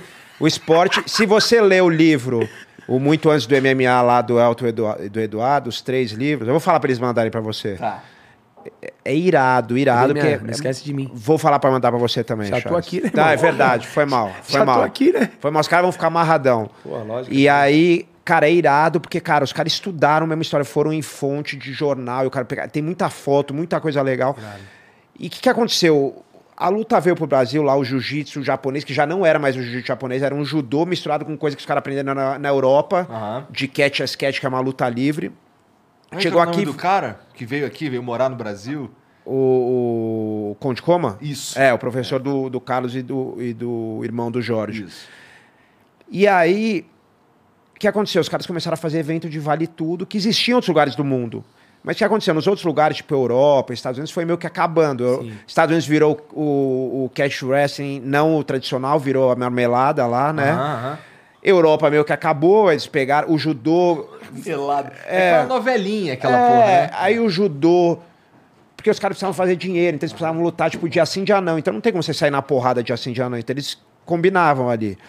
E o judô, e o, e o, e o resto das artes marciais judô, o karatê tomou conta da Europa. E o Vale Tudo, na época, ficou só no Brasil. E ficou aqui meio que o Brasil era meio esquecido aqui das, do primeiro mundo. Então, ficou esses anos todos só a gente fazendo.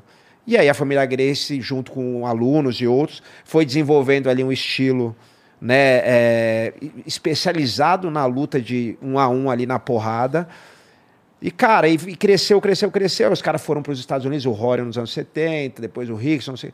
E aí o Rorion teve essa ideia, falou, cara, vou mostrar a eficiência do jiu-jitsu brasileiro para o mundo, do que eles chamam de brasileiro jiu-jitsu lá fora que já é outro jiu-jitsu, não é aquele jiu-jitsu japonês que, na verdade, era um judô que veio misturado com né, outras lutas tal. Com... Qual que é a Aqui misturou com capoeira, sabia? É mesmo? Misturou com. Cara, levantada técnica é um movimento de capoeira.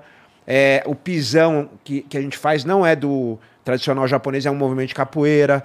Tem uns outros movimentos que, são, que vêm da capoeira também, é bem legal de ver. Ah, o nome baiana vem da capoeira, entendeu? É, baiana, tipo, esse nome vem da capoeira. Eles usavam uma cabeçada né? no, no, peito ali. É. E aí, o Rorion lá nos anos 90 falou, cara, vou criar um evento aqui. E os caras falaram, você tá maluco, como vai criar evento? Os caras saem na mão. Não, vamos criar, vamos fazer uma gaiola. Aí o cara que fez, foi o cara que fez o Conan, que ajudou ele. O cara queria botar uma, um, uma lagoa em volta com um jacaré, cara, com um crocodilo. O, o, o Minotouro tá me contou essa história. É, eu achei é. maluca essa porra. Muito louco. Uma... E aí, cara, funcionou. Então, tipo assim, nesses 100 anos aí, dos anos 20, quando a família Grace começou ali, é, eles começaram a treinar nos anos 1917, 18, sei lá. Vai, anos 20, anos, final dos anos 20 que eles abriram a academia Inclusive, prime... é legal o livro fala, a primeira academia foi aqui em São Paulo, em Perdizes. Eles tiveram uma no Rio, que eles davam só aula particular. Aí foram, abriram uma em Perdizes, na Pompeia, sei lá. Aí voltaram para o Rio em 1930, ou final de 29, aí abriram lá, que é conhecida como Academia Grace e tal. Ele... E aí... É... Os caras continuaram fazendo isso e desenvolvendo isso, e o mundo inteiro esqueceu. Entendeu? E a gente foi embora, né? A gente foi melhorando, e a gente melhorando, foi melhorando, os caras a gente. É. É que ninguém fala nada, meu. O esporte, ele, o esporte ele vem crescendo, né? É, exato. Então, mano, quem acompanhou esse crescimento do esporte tá indo embora, né? Nosso jiu-jitsu cresceu muito, evoluiu muito, né? Tanto que, mano. Pô, os, os caras vêm treinar com, com mestres brasileiros direto? Na realidade, eles levaram, né? Levaram. O que mais tem é, pra, é, brasileiro dando aula lá fora. Aula lá fora, né? Pra crescer. Isso, foi, isso é bom porque, mano, o nosso esporte vem crescendo cada vez mais. Ah, eu, eu tenho muito orgulho, né, mano? Eu, eu falo muito, né? Da, da, ah, pô, hoje você se tornar o maior finalizador da história. Mas se você pegar, pô, Enzo, Demian, eu, Royce. e tipo, Royce, então, tipo, Gente. mano, vai, vai, vai ficar durante um bom tempo a gente, né, cara? Os brasileiros no topo. Aí hoje você pega hoje grandes lutadores que vêm crescendo, evoluindo no jiu-jitsu. Você olha quem é um professor, é um brasileiro. É, sabe? É, então, tipo... todos. Você vê o Adesanya, que é campeão, que é striker. Cara, treina na equipe Atos, que é de um parceiro meu de moleque, André Galvão, que desde a época que veio treinar com a gente, entendeu? Que é o fundador da equipe. Aí você vai pegando, sei lá, o Daniel Comier, treinando com o Leandrinho Vieira, irmão do Léo, que, porra, dividia a casa comigo. A gente morava junto ali quando ele veio morar do Rio em São Paulo. Tá ligado? Aí você, cara, e exemplo é o que não falta, né? Você vai pegando. Cara, quantos é caras que ganharam são campeões, que tem na American Top Team, que é uma academia uma dissidente da Brazilian Top Team, que é na academia brasileira, e todos os líderes lá são brasileiros. E tem uma porrada de lutador, entendeu? Sim. Então, todo mundo ali, você vê o corner do UFC, sempre tem um brasileiro ali. Mas você o nosso jiu-jitsu está sempre ah. no topo do ah. mundo ali. E a gente tem uma. E no, e no Muay Thai também, né? No, no Muay Thai voltado pro MMA, porque o que a Shootbox fez também, o que o Marco Ruas fez Sim. lá atrás. Cara, eu sou muito fã do Marco Ruas. O nome é. dele tá lá embaixo, lá no quadrinho, pra gente tentar trazê-lo aqui, cara. Pô, ele vai vir amarradão. Amarrado. É que ele mora em Los Angeles, né? Mas ele viria amarradão, cara. Esse cara é. Tinha um jogo no Dreamcast em 2000 que era o nome do jogo era UFC. Não é, não é esses jogos mais modernos, tem assim, um troço uhum. velho assim que era febre, pelo menos lá no Rio, lá a galera jogava pra caralho. Meu personagem favorito era o Marco Ruas. É, ele era foda mesmo. Ele era foda. Tinha o Mark Coleman que dava um socão assim. É. e era engraçado porque os caras, os gringos lá, quando o brasileiro começou a explodir o Brasil, caralho, o Royce, o Royce, o Royce, ah, mas os caras só sabem lutar jiu-jitsu, não sei o que. Aí chega o Marco Ruas enfiando a porrada em todo mundo. Caralho. Aí volta jiu-jitsu, não sei o que. Aí chega os caras da chutebox, cara, Vanderlei, é, Pelé, Anderson, os caras saindo na mão com todo mundo, tá ligado? É, é, muito louco, a gente é um celeiro mesmo. Acho que por essa parte cultural de ter a luta muitos anos antes, à frente da galera, Acho que também, pô, nossa genética ajuda o Brasil a ter uma mistura, Sim. né, de raça muito grande. Isso é muito bom pro esporte. Isso é, ajuda muito, né? Você ter todo tipo de biotipo e todo é, tipo de gente. Então, Existe, existe um, um- um biotipo ideal, cara? Assim, existe um, um formato de corpo ideal pra, pra luta? eu acho que você vê de tudo, cara. Você vê um Daniel Cormier que é gordinho e sai na mão com todo mundo. Você vê um cara que nem o Charles, que, porra, é enorme pro peso, forte, né? Mas mais seco. Aí você vê. Duro, né? Tu vai dar um abraço no cara, é duro, porra, esquisito. Você vê, você vê, cara, tem todo tipo. Cara, é, é bem. Nesse ponto, assim, é democrático, ainda mais que tem divisão de peso, né? Então. Aham. E, cara, como é que vocês enxergam aí é, as- a próxima geração? A gente tá, a gente tá bem? A gente tem, tem uma galerinha interessante chegando? Vocês eh, tem como... Onde, onde é que estão esses caras e tal? Cara, eu de verdade, eu acho que o Brasil, como o Demi falou, é- a gente é um celeiro de, de grandes campeões, né? A minha, a minha única preocupação é como vão chegar, Uhum. né? Ah, cara, eu, eu, eu, eu falo muito um negócio, né? teve, uma, teve uma época que, cara, gente- eu, acho que eu e Demi ia lutar no mesmo, mesmo, mesmo dia, alguma coisa assim, e aí eu olhei lá e, tipo, o cara, o cara falou um, comentou um algo do Demian, né, mano? E, tipo, eu me doí, tá ligado, cara, porque, mano, eu sou fã do cara do jiu-jitsu. E aí eu coloquei embaixo, falei, mano, você é retardado, tio. Falei, mano, o cara, mano, ele tá... Se eu tô 11 anos, o Demian... Tá o quê? Quin- 15? 14, 15? 14, fiz 14 Fala, ano mano, passado, é. O cara tá, tipo, naquela época, 13 anos, 12 anos ali, sabe? Tipo, mano, lutando em alto nível, batendo nos grandes nomes da porra do bagulho. Como que você não vai falar que um cara desse é um fenômeno? Como você vai falar, tipo, não tem como você falar isso, né? E, ali, e na nossa época não tinha tudo isso aqui. O Demian venceu cinco lutas, não tinha esse bagulho. Não, o Demian vai ser o campeão. É, ninguém bagulho tava tudo. nem aí. Não No Brasil, ninguém nem muito sabia isso. quem você era. Então hoje Ah. não. Hoje o cara ganha três lutinhas lá e a mídia joga ele num nível tão gigante e aí eles se. Tipo, cara, eles ficam gigante. Só que aí, tipo, a gente brasileiro, a gente olha e fala assim, mas tá bom, você lutou com quem? Você bateu em quem? Sabe, tipo, o cara tá 13 anos lá dentro se dedicando, fazendo acontecer. Eu venho 11 anos, entre outros grandes nomes que veio. Tipo, é tudo uma época. Teve a época do Antes, teve a época do Jacaré, do, do Aldo, tipo, de Renan Barão, vários outros. Mas, tipo, pô, você bateu em quem? Então, a minha preocupação só é a, a- a mentalidade, né? O espírito deles. Eu acho que a aqui volta naquilo que a gente falou no começo. Você chegar, você chegar com calma, né? Porque você não lutou com ninguém ranqueado, lógico. Não que os caras que não são ranqueados não são bons, porque a gente sabe que tem Todo vários mundo é outros ali, nomes. ah. Pô, pra, só de você estar ali é um fenômeno. Mas você sabe que tipo, você vai pegar uns caras bons, mas quando você chegar num, ah, num top 10, são uns caras que, mano. Já mataram um monte A de minha gente. preocupação é como eles vão chegar, sabe? Eu falo muito isso pra molecada da shootbox, a gente conversa muito. Mano, vamos chegar devagar. Você tá falando Sabe, do tipo- ponto de vista psicológico, É, de, de sabe? não tipo, subir porque- a cabeça, Porque, é cara, porque, tipo, mano, a gente é um celeiro de grandes nomes, mano. Você vê caras bons em pé, cara bom de jiu-jitsu, cara que são muito bons completos no MMA, sabe? Mas às vezes, tipo, a cabeça deles, tipo, o cara chegou na EDM agora, se eu estiver falando besteira, pode corrigir. corrigir. Não, né? lógico. Mas, cara, o cara que mais chegou, tem, ganhou é o duas lutinhas, tipo, e, mano, a mídia joga ele no nome tão grande lá em cima que, cara, o cara, tipo, ele. E aí, mano, quando você bate de frente com os verdadeiros fenômenos do bagulho, aí você fala, opa.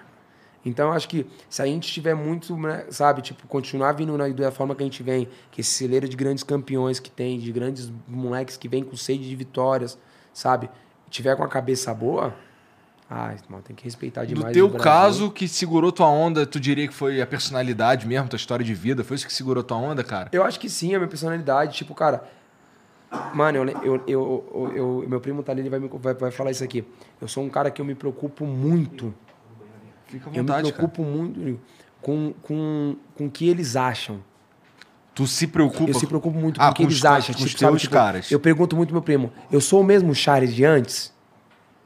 Lógico, o Charles vai ter um carro da hora, uma casa da hora, lógico. Isso é consequência daquilo, daquilo que a gente trabalhou. Sim. Você trabalha, se dedica todos os dias aqui porque você quer ter um algo bom. Então é a mesma coisa, eu tomo um soco na cara porque eu quero ter um algo bom. Um carro da hora, poder comprar um, um algo da hora, poder, tipo, levar minha mãe pra comer num lugar da hora com meu pai, minha filha, sabe? Tipo, poder ter coisas boas. Mas o Charles é o mesmo Charles de antes, brincalhão, tal, tal, tal. E eles falam toda vez a mesma coisa, mano, não mudou em nada. Você é o mesmo Charlie, brinca com todo mundo, lógico, tem uma vida bem melhor, mas você é o mesmo Charlie. Então, se você se preocupa com isso, você sempre vai ser humilde. Mano, eu lembro que quando eu comecei a ser alguém aqui, tipo, no Brasil, eu sou um cara que todo mundo sabe que tem muita fé. E eu pedi, eu peço, eu pedi e peço muito pra Deus, fala tipo, Pra nunca deixar, tipo, perder essa essência, sabe? Pé no chão. Por isso que eu falo muito, o importante é saber da onde você tá, aonde você, da onde você saiu, aonde você tá e aonde você quer chegar. Lógico, você tendo, mantendo o seu pé no chão, você tendo respeitoso com o próximo, sabe? Então, por isso que eu venho crescendo, evoluindo todos os dias, porque eu me preocupo com isso. Mano. Eu acredito eu, nisso também, cara. Eu, eu, eu, eu chego nos lugares, cara.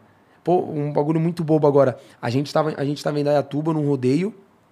E aí, tipo, eu sou fã daquele moleque daqui, João Gomes. Sou fã daquele moleque pela história dele e tal. Uhum. E aí, cara, eu tava lá no camarim, no camarote lá com os caras. Tal. Mano, eu nem sabia quem ia cantar tal, porque a gente só foi fazer parte do rodeio, por causa que a gente tem uns boi de pulo também, tá junto com o Du ali. Boi de quê? Bo, uns boi de rodeio, boi de pulo, né? Boi de pulo, é. É, chama de boi de rodeio, tá, é. Tá. E aí, tipo, cara. E aí, tipo, os caras, pô, você vai embora, tal. Tava meu primo, falou, mano, João Gomes e Tarcísio. Eu falei, o quê? Vou ficar aqui, já tô aqui, né?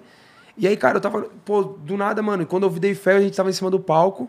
E aí, pô, o João Gomes tinha cantado umas quatro, cinco músicas ali. Você imagina, eu fã do cara, né? Tô escutando o cara, tô amarradão.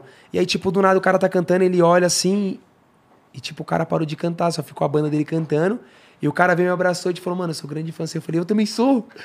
Porra, tá ligado? Então, tipo, mano, falou, foi legal. E aí, do nada, os caras chamou e falou, ó, o Tarcísio quer tirar umas fotos com você lá embaixo. Aí eu peguei, desci. Falei, caraca, mas vamos ser rapidinho. E aí daqui a pouco eu tô lá com o Tarcísio, naquela brincadeira, Tarcísio, eu tô pronto, pau, aquela resenha e tal. Daqui a pouco chega, mano, o João Gomes tá procurando você no palco. Aí eu falei, não, já tô indo. E aí eu subo, mano, o cara tá cantando a música de novo, o cara parou o show dele e me chama, começa a maior resenha ali. Cara, e aí, tipo, mano, começou a brincadeira dentro do palco. Então, você vê, mano, o cara que eu sou fã, o cara também é meu fã, então, tipo. E aí eu vim falando no carro o tempo inteiro. Eu falei, mano, você vê que loucura. E meu primo falou, mano, você é grande. Eu falei, mano, eu não sou grande ainda, eu vou ser grande. Tipo, sabe? E, as, e tipo, a, a, o pai do Neymar uma vez falou pra mim, falou, pô, sabe qual é foda? Que você não sabe o quanto você é grande. E eu falo, então eu não quero saber o quanto eu sou grande. Eu quero continuar com essa mentalidade que eu tenho hoje. Porque se você souber o quanto você é grande, se, acho, acho, se você não tiver cabeça, te traz, te traz problema. Então eu não quero saber o quanto eu sou grande, eu quero continuar sendo esse moleque. Não quero nem experimentar. Quero nem experimentar, né? lógico. Quero ter grandes coisas, quero uhum. crescer, quero evoluir, quero dar algo melhor pra minha mãe, pro meu pai, pra minha filha, sabe? Tipo, poder, pô, ver a molecada vir, abraçar, chorar, Pô, no jogo do Corinthians mesmo, mano, nós saiu, um moleque veio correndo atrás do meu carro, mano. Eu falei, mano, eu tenho que parar, mano. Eu parei e, pô, ele só queria me abraçar, sabe? Tipo, só queria me abraçar e o moleque chorou pra caraca isso. Eu falei, caraca, mano. Então, tipo, eu quero continuar sendo isso, é inspiração pra molecada. Então, não quero saber o quanto é grande eu sou, só quero continuar fazendo história. É, eu acho, eu, eu, eu, eu acho isso importante, cara. O lance de, de não deixar subir a cabeça talvez seja um dos principais desafios. Porque assim, você, você consegue treinar você consegue treinar o teu corpo, você consegue treinar a tua luta, você consegue treinar tudo isso, mas se você deixar subir a cabeça o fato de ser, porque assim, vocês são estrelas, mas se tornar um babaca por causa disso aí, para mim é, é, é, sei lá, um dos piores defeitos de, de personalidade, tá ligado? Essa parada Sim. é. Não pode se apegar, né? Não pode se apegar a nada, eu acho. Não pode se apegar à fama, não pode se apegar. Porque as coisas tudo passa, Esse né? momento passa. É, né? exato. Por exemplo, cara, hoje eu fico pensando, antes eu ficava até meio ocupado, né, cara? Putz, você conseguiu uma coisa legal, material, sei lá, você fala, putz, mas tanta gente que não tem, eu consegui, cara. Só que hoje eu falo, cara, isso aí eu estou usando, entendeu? Se, vamos dizer, se tem um carro bom, você está usando aquilo, é uma coisa que, vamos dizer, imagina que Deus te deu ali, você tá, não é seu aquilo, não se identifica com aquilo. Do mesmo jeito, se você tiver um com o carro zoado, como eu tinha lá, o Escort 84 lá, que eu comprei por dois mil reais quando eu era mais novo, também eu estou usando ali... Você comprou o Escort 84 em que ano? Em 90 99, eu acho. Caralho, então tu, então tu, passou. Passei sufoco. Sofreu, aprendi até, eu não entendo de carro, aprendi até a fazer mecânica, cara, na época. fazer as coisas, consertava sozinho, né? Porque... Mas você não pode se apegar, cara. Se você, cara, tiver comendo mó banquete um dia, né? Você tem que se dar bem em qualquer lugar. Você tá lá em Las Vegas, os caras botam, puta, que, que, lá os caras querem puxar o saco do lutador e fazem um, um negócio, fala, nossa, aí cê, outro dia você tá lá na comunidade, não sei o que, tem que ser tudo igual, cara. Não faz diferença. Você não pode. Você não é nenhum nem outro, você não pode se apegar, entendeu? É isso que eu acho que você tem que aprender. Tá tudo certo, tá tudo bom, entendeu? Isso que você falou, Demi, é muito louco, né? Eu fui gravar um tempo atrás agora, tem uns seis meses mais ou menos. E aí o, o, o Gia me ligou. Caralho, esse relojão é pica, moleque. Agora que eu tô vendo legal. Você gostou, irmão? Porra, tô com vergonha aqui, irmão. e aí, e aí, cara, o Gia me ligou e falou assim: Você tá na onde? Tal? Eu falei: Tô na favela tal. Aí ele falou: ah, Tá bom. Mas não me falou nada, porque os caras queriam chegar de surpresa. E aí a gente tava carregando um entulho pra uma casa. E aí, cara, tipo, pô, pedimos marmita e tal. E aí pedimos uma marmita, tal, tal, tal, tal, tal. Já começou engraçado, porque o cara que tava, o cara que tava mexendo no bagulho de trilha, ele tava todo de terno e tal. E ele ficou olhando, eu falei, mano, esse cara me conheceu, nós fizemos alguma coisa, algo de errado, né? E aí, tipo, mano, daqui a pouco chegou, mano, uma van, com, mano, com um monte de gente gravando e tal. E aí, tipo, o cara cortou a gravação e falou, pô, eu não acredito que você tá fazendo isso. Eu falei, fazendo o quê? Porque eu tava descalço comendo marmita, tá ligado? Tipo, com a galera toda.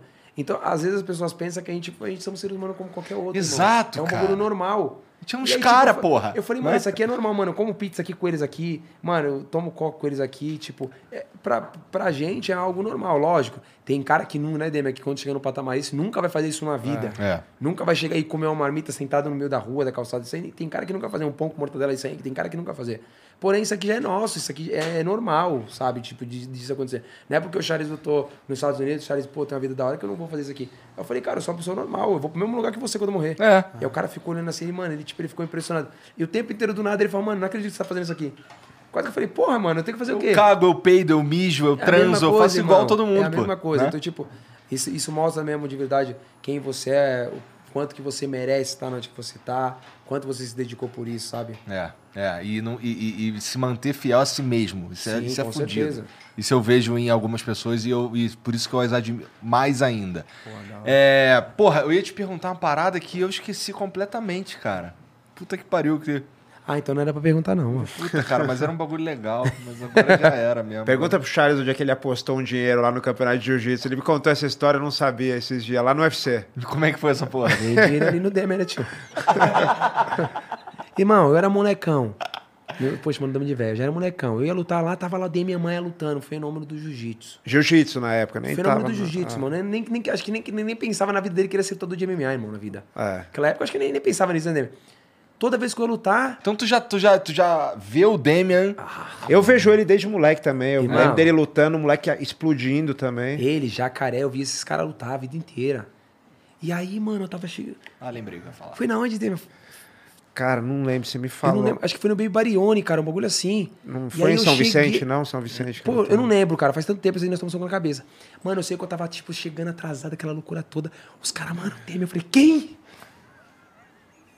Porra, irmão, naquela época, o meu pai dava 10 reais pra nós comer um pouco de mortadela, cara. Eu e meu irmão. E aí, tipo, um olhava pra cara do outro, você quer comer agora ou você quer comer no final? Eu falava, mano, vamos comer no final, que não vai estar cansado, o que- é o que tem. E aí, mano, o cara tal, tal, tal, eu olhei, mano. Vou casar dezão aqui. Falei, mano, eu vou apostar o que eu tenho na vida, né, mano? No Demian, né, mano? Porque, mano.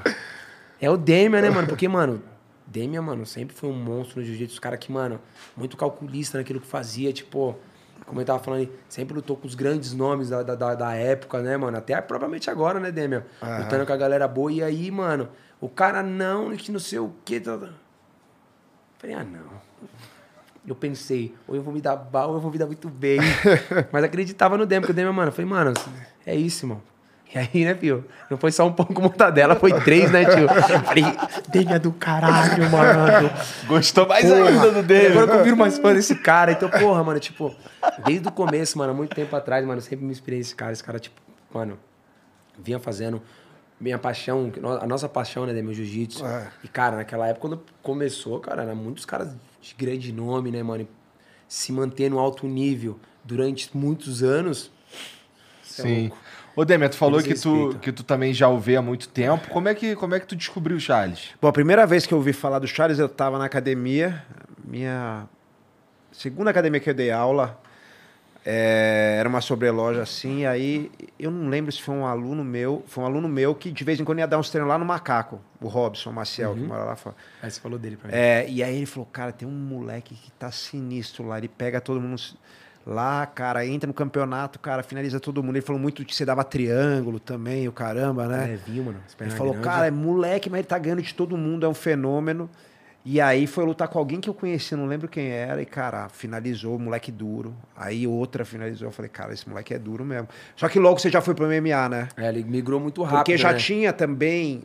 A academia que você tava no Macaco tinha uma tradição muito grande de Naquela vale época, tudo. Flávio Alves, desde a, o Flávio, Flávio, Babu, né, o, o Luizinho Azeredo, Luizinho A entendeu? molecada já vinha muito do MMA. Tinha uma né? tradição. A minha, onde eu treinei primeiro, eh, uma parte na época lá no Fábio, era muito voltada pro esportivo, né? Eu que sempre quis, porque eu assistia desde moleque. E eu venho também o Fábio era uma academia muito elitizada. Eu veio de uma condição bem mais simples, entendeu? Então, assim, eu também tinha essa dureza, assim, de, da molecada mais playboyzada também falar, putz, vale tudo, não é, não, não é para mim. Ou tipo assim. Entendi. O pai também não quer, entendeu? A mãe. Então era diferente. Eu tava ali no meio de uma galera mais playboyzada, mas vinha de uma condição mais simples também. E aí eu já queria, e eu, e eu fui atrás, mas eu fui meio que correr atrás. Inclusive, eu fui dar uns treinos lá com o, Luiz, com o, com o Treta, com o Luizinho, Treta, numa né, época lá Luizinho, no né, Macaco, entendeu? O Tererê foi, o, o- na época que o Vitor Belfort estava em São Paulo, ele ia lá.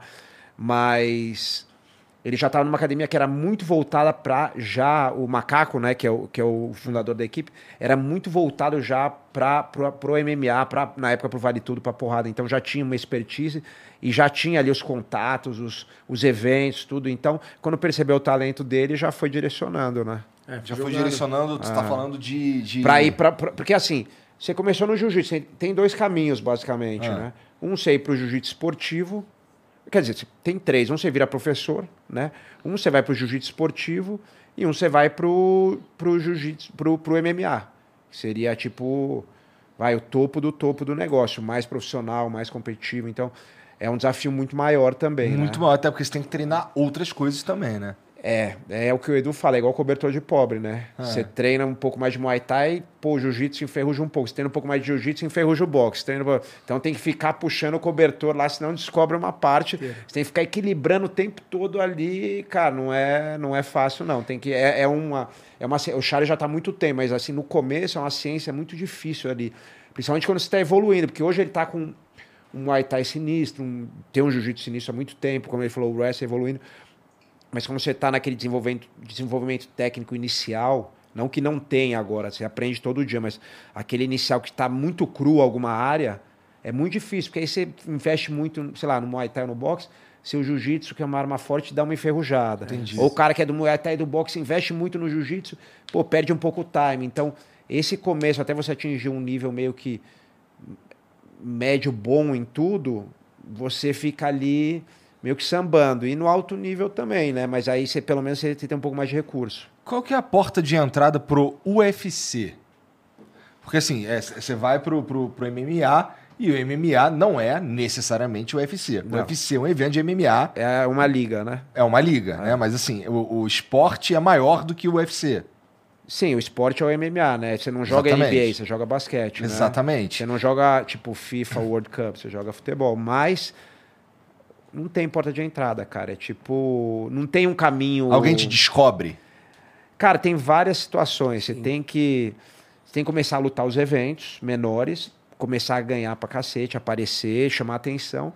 E aí você geralmente é, é, vai procurar um empresário que possa te ajudar com isso e ele vai contactar. Se ele já tem contato, ele vai contactar você. Se ele não tem, ele vai tentar conseguir o contato. Não tem, não existe forçar a barra pra entrar no sentido de ah, vou seguir essa linha aqui e se eu for campeão eu entro no UFC. Não existe. Não, forçar a barra é ganhar. Só existe Tá. uma, uma solução, é ganhar. Por isso que só, por isso que estão lá os melhores. Mas Né? tem que vir fazendo uma sequência boa de vitória pro UFC te ver, pro empresário, um empresário bom te ver. te Quando colocar. você entrou lá, por exemplo, Charles, como, como que era Eu- sua, eu- eu seu en- cartel? Eu tinha 18-0. 18 vitórias, 0 derrota. Imagina isso. No MMA. No MMA é difícil. Quando eu entrei lá, eu tinha uma carreira no Jiu-Jitsu, tinha sido campeão mundial, tinha sido campeão do ADCC, tinha 6-0. Aí entrei lá, fiz mais 5-0 direto, que é tipo. Então, assim. É... Esse início é importante pra se manter. É importante, porque você vai chamando atenção ali, tudo. Mas é. Cara, é. Quando uma molecada chega e fala, eu quero, pô, eu quero lutar no UFC, eu falo, calma, começa a treinar primeiro, porque, né, tipo assim, é complicado. muito legal, né, o sonho tem que ter, mas assim, não é eu quero só, você tem que, cara, tem que ver se você, se você quer mesmo, porque falar é uma coisa, né? Agir é muito diferente, eu entendo, né? eu entendo. Ô Charles, tu falou mais cedo aqui pra mim que teve o, o caso lá da tua mãe e do teu pai recebendo notícia que você tinha uns problemas e tal. É, sopro no coração. Reumatismo nos ossos. Pois é, e você não. Foi resolvido isso? Ou tu não. tem que lidar com sopro no coração? Como é que é? Cara, eu lembro que, tipo... E aí o médico falou isso aí e tal. E aí eu tomava Bezetacil, aquela é, 1.200 de 15 em 15 dias. Aí depois que mudou pra delícia, mim- cara. É. Nossa, dói pra cacete. Aí depois mudou pra 20, 21 dias e tal. E aí, tipo, minha mãe, mano, não deixava eu correr atrás de uma pipa na rua, cara. Você é louco, mano, você não pode. Tava Menorzão, isso aí. Menorzão, não jogava bola, não fazia nada. Tipo, andava normal tal. Tinha tipo, uma, uma vida meio que normal, mas não fazia nada. E aí, o, o, o Paulo, né, que eu considero como tio, faleceu já hoje, apresentou pra gente o jiu-jitsu. E aí minha mãe, você é louco? Vai fazer jiu-jitsu? Vai morrer? Que não sei o quê, tá aquela loucura toda tal. E aí, mano, eu lembro que eu falava mais com meu pai, que minha mãe é chucra, minha mãe é brava, né? E aí eu falei meu pai, falei, ah, mano, de verdade, eu não vou tomar mais injeção na minha vida. E, tipo, eu prefiro morrer se eu não for um garoto normal, mano. Meu pai, você é louco, sua mãe vai matar nós dois, tal, tal. e aí, cara, tipo, minha mãe foi meio que entendendo, tal, ali, tipo, mano, eu me apeguei a, a Deus, mano. Falei, mano, quero ser um garoto normal, mano. E aí comecei, mano, no jiu-jitsu. Acho que um mês e meio, dois meses, eu fui campeão, fui campeão paulista de jiu-jitsu. E aí, tipo, voltamos no médico, aí eu já folgadão, quando eu cheguei lá, joguei a medalha assim em cima da mesa, assim, ó. Aí ele falou, o que que é isso? Aí minha mãe, ah, ele é... Ah, ele é campeão de jiu-jitsu aí, né? Aí o médico, mas como assim? Aí meu pai, ah, ele não toma mais injeção, ele não quer tomar não, não quer fazer não. Aí o médico falou, tá bom aí pra você? Eu falei, tá. Aí ele, então continua. Tipo, você não quer mais fazer, você quer fazer, vai fazer o quê? Tipo... Mas tu nunca mais fez um exame do coração pra ver como é que Irmão, tá? A gente lutou no UFC, irmão. Você tem que fazer exame toda hora. Exato. É, toda hora. Irmão, faz exame todo exame. Não tem E ó, vou te falar, ô Charles. Deus te salvou então, né? Salvou, irmão. Jiu-jitsu salvou uma história. Pô, Quando legal. passar, eu lutei muito depois dos 35, né? Quando passa, é no ano, é quando faz 35, né, Edu? Puta, eu vou te falar que eu acho que quando faz 35, aí tem mais, mais exame, cara. Porque até 35 eu fazia esses exames que você faz. Com 35, aí toda a luta tem que fazer é, é, ecocardiograma, eletrocardiograma, um monte de coisa, cara. Então é, vai fazer mais ainda. Então, tipo, pô, cara, Deus me abençoou, mano. Deus, Deus me abençoou. Tipo, cara, não tenho nada. Faço exame de, de, mano, todos. Eu não tenho nada, não sinto nada. Reumatismo já era, não tem mais Nada. nada disso. Nada, Pô, graças a Deus. interessante. Caralho. É o poder da fé, irmão. Se você acredita verdadeiramente. Eu falo muito para as pessoas isso, ó. Deus existe o tempo inteiro, você tem que ter, acreditar e ter fé. Tudo que eu quis na minha vida, eu acreditei, eu botei na mão dele e, mano, ele foi me honrou. Então, só tenho gratidão a ele, gratidão ao jiu-jitsu, porque o jiu-jitsu me ajudou demais nisso. Entendi. Ô, Demian, é, tu tá falando que você quer fazer aí uma, mais uma luta no UFC. Tu tem em mente um adversário? Como é que funciona isso? Cara, é, funciona o que eles quiserem, mas assim, lógico que você pode influenciar de uma maneira ou de outra. Você pode você falando. mesmo conseguir uma luta? Não, não, não. Sempre vai passar pelo crivo deles. Dá pra você influenciar, tipo, falando, as pessoas que estão por trás, seu empresário, é, a mídia, esse tipo de coisa. Mas eu, se eu pudesse, pudesse escolher, eu gostaria muito de lutar com um cara que também tá, tá para se aposentar, que chama é, Donald Cerrone, Cowboy Cerrone. Se aposentou? Ah, então. Então não sei. Então Rob já era. Lawler. Rob Quem? Lawler, ó. É uma luta, hein? Rob Lawler. Tem aí, ó. Tem, A tem, bola, né? ó, ó, o Charles que falou. É, O Charles que mas falou. O mais difícil é convencer o, o evento mesmo. É. É. Então, eu tenho essa vontade de fazer essa última aí. Você já chegou a começar essa conversa com eles de que, pô, gostaria de lutar? O e Edu conversou um pouco nesse ano, né, Edu? Sim. Com eles. Eles iam ter um evento em Singapura. Como eu tinha feito até aquela finalização que eu, que eu ganhei o Oscar, foi em Singapura, foi um evento principal. E aí. Mas ficou por, por isso mesmo, porque eu acho que também era para ter um evento no Brasil esse ano, Sim. né? Acabou sendo cancelado. Isso Ia ser em São Paulo, não ia? Era pra ser São Paulo, depois mudou pro Rio, e aí ficou nessa daí. Eu acho que isso deu uma deu uma desanimada também na galera, porque o meu valor também é, gran, é maior aqui no Brasil do que lá fora, né? Tipo, para eles, assim. É, Entendi. então, né, eles, eles. Tipo assim, a gente tem um poder grande. Pô, o Charles nem se fala, né? Você tem o poder lá fora, mas no Brasil não Pois se é, compara, né? Tipo, Eu imagino que não. Se bota o Charles num evento principal... Guarujá inteiro lá dentro, hoje, né? A velha inteira dessa. não, hoje, em qualquer lugar do mundo, mas você bota no Brasil, cara, é tipo, é certeza de, entendeu? De chamar muita atenção. Ah, mas acho que aqui no Rio era bom começar, Edu, porque tem um peso gigante, né, mano? Acho que coisas boas pra ele, pro Demian, né? Ver o dele no UFC de novo, a última Porra. luta, querendo, então Ah, tem um É. peso, né? Agora nem tem data, dia 21 de janeiro, né? É 21 ou Fazer- 22? Dia 21, 21. 21 de janeiro, então... É, vai ser um puto evento, porque o UFC... Esse é o de Singapura. Não, esse Não, agora no Rio, agora no 21 da 21 de Genesi. Tá. É, Genesi, como é que chama? Agora, bom, é que vocês falam agora porque vocês lutam. É Seis em seis meses. Arena. arena da Olimpíada lá do Pan-Americano. Cara, é irada Ah, tá. essa arena. Eu já, já lutou lá, Charles? Cara, é irada, é demais ali. Puta arena legal. E acho que o UFC agora com esse essa mudança toda de ir pra Bandeirantes, né, de ir pra Aham. Band agora, acho que vão ter muito mais eventos ao vivo, porque quando eu tava na Globo não tava tendo mais evento, né? Sim. É, tava tendo um, um- problema de negociação entre a Globo e o UFC. Agora na Bandeirantes vão voltar a ter os eventos ao vivo. Isso faz muita diferença. TV aberta ainda, né? Faz bastante diferença no Brasil. Com certeza. É, mais o Fight Pass, eu acho que, cara, vai ser um evento legal pra caramba. Eu vou estar lá de qualquer jeito, ou, como- ou assistindo ali, ou, ou, ou lutando. É, Eu- eu creio que seja querer- lutando. Eu creio que eles vão querer fazer um evento gigantesco, com um cara gigante, né? E com certeza, nem me vende muito aqui no Brasil, né? Então, seria algo bom. É, assim, é, o bra- brasileiro gosta de luta, porra. Gosto. Né? A gente viu recentemente aí o, o, o Fight Music Show lá do Whindersson e o Popó. É. E, pô, gente pra caralho assistindo pra tudo quanto é lado. Vai ter um novo agora. E, porra, é um mercado, de fato, que, que a galera curte assistir, cara. Não, e cara, vou te falar, já tá falando aqui Sudeste, né? Você não tem noção, o Charles já foi, já viu? Como é que é no Norte e no Nordeste, cara. É. É impre- Mesmo Sul, eu tive agora em Gramado, impressionante. O Lourenço e a Pietra, meus filhos, falavam: Papai, nunca vi você tirar tanta foto na vida, porque era o tempo todo, tá ligado? O tempo todo. Tipo, a gente tá acostumado com Rio e São Paulo, que tipo é mais comum, assim. Aham. Mas, cara, o Nordeste e o Norte, principalmente, tem uma ligação com luta de uma maneira impressionante. É impressionante, né? É impressionante. É, cara. são os caras fudidos da Bahia, né? Tem lá o Minotauro, o Minotouro, tem o Cara, Popó, tem tem, muita galera. gente. É. E no norte também, né? Manaus, Pará, sim, sim. É, Amazonas, Pará. Muita gente boa. Tem um menino que treina com a gente agora, o Caio também, que é lá do Maranhão, né? Que, pô, moleque que tem tudo aí pra, pra arrebentar. Vai lutar no mesmo dia que o Charles. Ah, vai Ah, lutar é? no mesmo dia que o Charles? Que dia que é mesmo, Charles? Dia 22. 22 de outubro. Pô, tá chegando, hein? 22 de outubro. Aí já na carinha do gol. quando dormir, acordar, já estamos aqui. Quando é que tu viaja? Ah, eu devo, eu devo quando entrar, quando entrar a primeira semana de outubro, eu devo, já devo ir embora já. É. Vou ficar umas duas semaninhas lá. É, ficar mais. Você vai pro Texas? Vou pra lá. Pra, Dubai. pra, pro Macaco pra Dallas, né? É Não, pra Dallas? direto pra, Dubai, pra Abu Dhabi. Ah, vai ser lá, né? Vou pra lá. Tá. Pra lá, pegar o clima. É. Onde, qual, que é, qual, que é o, qual que é o lugar do. É, o fuso, né? Qual que é o evento, assim, que é mais maneirão, assim, o de Las Vegas? O, lugar, a cidade, onde é mais. Porra, não sei, gl- glorioso, talvez? Acho que lá, Las Vegas já, já bagulho, todo mundo já sabe, né, que é o bagulho da luta, né? Todo mundo quer lutar lá, né? é. Acho que Las Vegas é bom. Você lutou bastante lá? Você lembra ou não lembra? Eu lutei muitas vezes. Eu, le- eu lembro, eu lembro sete, eu fiz sete lá, eu ganhei seis e uma eu perdi, mas foi luta da noite, foi com o Rory.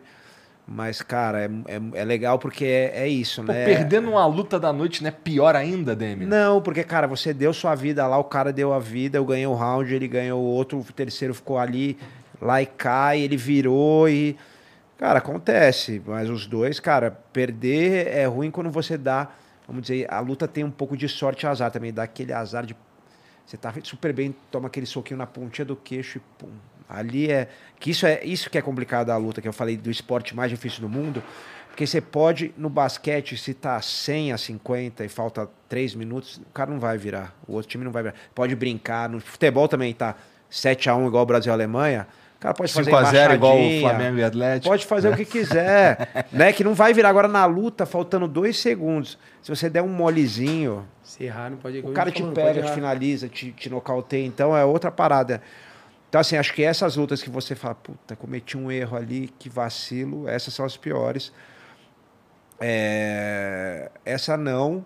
E, cara, mas voltando ao negócio de lutar em Las Vegas, eu adoro lutar no Rio, né? Pra mim, lutar no Rio tem um negócio especial, porque o Rio é onde nasceu e se desenvolveu mesmo o brasileiro jiu-jitsu, o jiu-jitsu brasileiro. E agora Las Vegas tem isso, né? Que puta, a gente viu o Tyson lutar em Las Vegas, né? Via lá. E aí a gente começa a ir pra lá, parece um só, igual o surfista que, pô, viu a vida inteira os caras pegar onda e aí daqui a pouco, eu mesmo, eu, eu vi os caras surfando quando era moleque, aí um dia eu fui lá, né, é, e passei um, um ano novo em, no North Shore, lá em Oahu.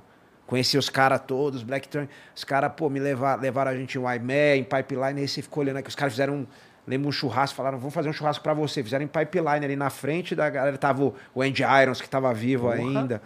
Aí você tá ali, cara, aí você olha aquele negócio e fala, caralho, cara, eu vi isso aqui em filme, vi em Aham. revista Fluir, sei lá, sabe? Que os caras viam e o caralho. E, a- e acho que a luta é isso. Você tá em Las Vegas, você vê o MGM, você vê o Mandalay. Aí, pô, você vai e luta no MGM, não sei quantas vezes, luta no Mandalay, fala aí, luta não sei aonde. É, É bom. Tá na Ásia é maneiro também, né? Na Ásia é maneiro na também? Ásia é maneiro Eu também. nunca lutei lá. É, Não. maneiro, né? É por causa do é outra cultura, né? O público muito respeitoso, né? Muito educado, gosta de luta de chão também, então é, é muito legal. Mas ah, cara, todo lugar tem só. Na Inglaterra é uma loucura. Você já lutou na Inglaterra? Não, Os caras igual torcedor de futebol, cachaceiro e grita pra cacete. Mas eu fui lá agora, que eu fui lá pra divulgar a luta agora lá em Londres e, meu, Não é? é loucura. É igual o futebol, cara. Os caras amam futebol, então é tipo essa pegada, sabe? Pô, maneiro, maneiro. É, eu, assim, eu assisto o UFC faz um tempo. É, o meu irmão mais velho também curte pra caralho. Meu irmão mais velho falava pra caralho de tu. Aí eu, caralho, o Demian Maia é foda mesmo, hein, caralho. Olha lá os caras, não sei o quê. É, queria muito. Tem uns caras assim que eu, que eu gostaria de ver lutar de novo. Você é um desses caras. Queria muito ver o, o Anderson lutar de novo também. Queria ver o Zé Aldo lutar de novo também. Quando luta sábado. Pois é, então, tô animado. Tô animado. Porque são os caras assim que. que Eu lembro que quando eu tava na, na faculdade lá, a gente na, saía pra tomar uma cerveja lá no Baixo Meia, lá tava passando os UFC, a gente curtindo, pá. Pô, legal demais. Assim, se- o, o Brasil realmente é, é fudido nesse esporte, cara. É impressionante, é outra parada. O time. Porra. Vocês representam essa porra, né, cara? Nossa, pra mim é uma honra conversar com vocês, Porra, que cara. é isso. Legal mesmo, obrigado. Ô, Jean, tem mensagem pra nós aí? Tem mensagem pra caralho. É? Deixa eu ver aqui. Se quiser falar do 66 Show, Ah, é, né, cara? A gente tá fazendo aí agora também todo dia, eu e o Jean, é, meio-dia até meio-dia e meia, exatamente meia hora. É um programa de para você almoçar junto com a gente. Você almoça, a gente toma café da manhã e a gente vai e a gente vai trocando uma ideia ali, falando uns absurdos. Você nunca sabe o que vai acontecer, você nunca sabe onde vai acontecer. Essa é a ideia da parada, assim. Dá uma olhada aqui na, na descrição que tá lá também. Beleza? Pô, começa com um vídeo aqui, Jean. não, pu- puxa a mensagem. Tá bom. O Fernando Torres fala aqui, ó. Fala, campeão. Quero saber se você lembra do dia em que visitou o teleférico do Complexo do Alemão no Rio de Janeiro. É, e depois visitou as crianças da LBV. Conta um pouco dessa experiência e como foi ganhar a finalização da noite, logo na sequência. Manda um salve pro Pedro Paulo. Cara, na realidade, isso aí foi quando logo quando tava naquele bagulho de pacificar, né, né, mano, no Rio de Janeiro lá. Aham. E aí, na época, eu tinha um patrocínio da. Da, da, do, da- do Tatame lá. E aí o Fabiano me ligou, mano, e falou assim, da, da Prime me ligou e falou assim, ó, Fabiana, a gente. cara, boa. pô, você quer ir lá no Rio de Janeiro lá, né, mano, pra você conhecer e tal, tá tendo pacificamento lá, das favelas, tal, tal, tal, vamos, né?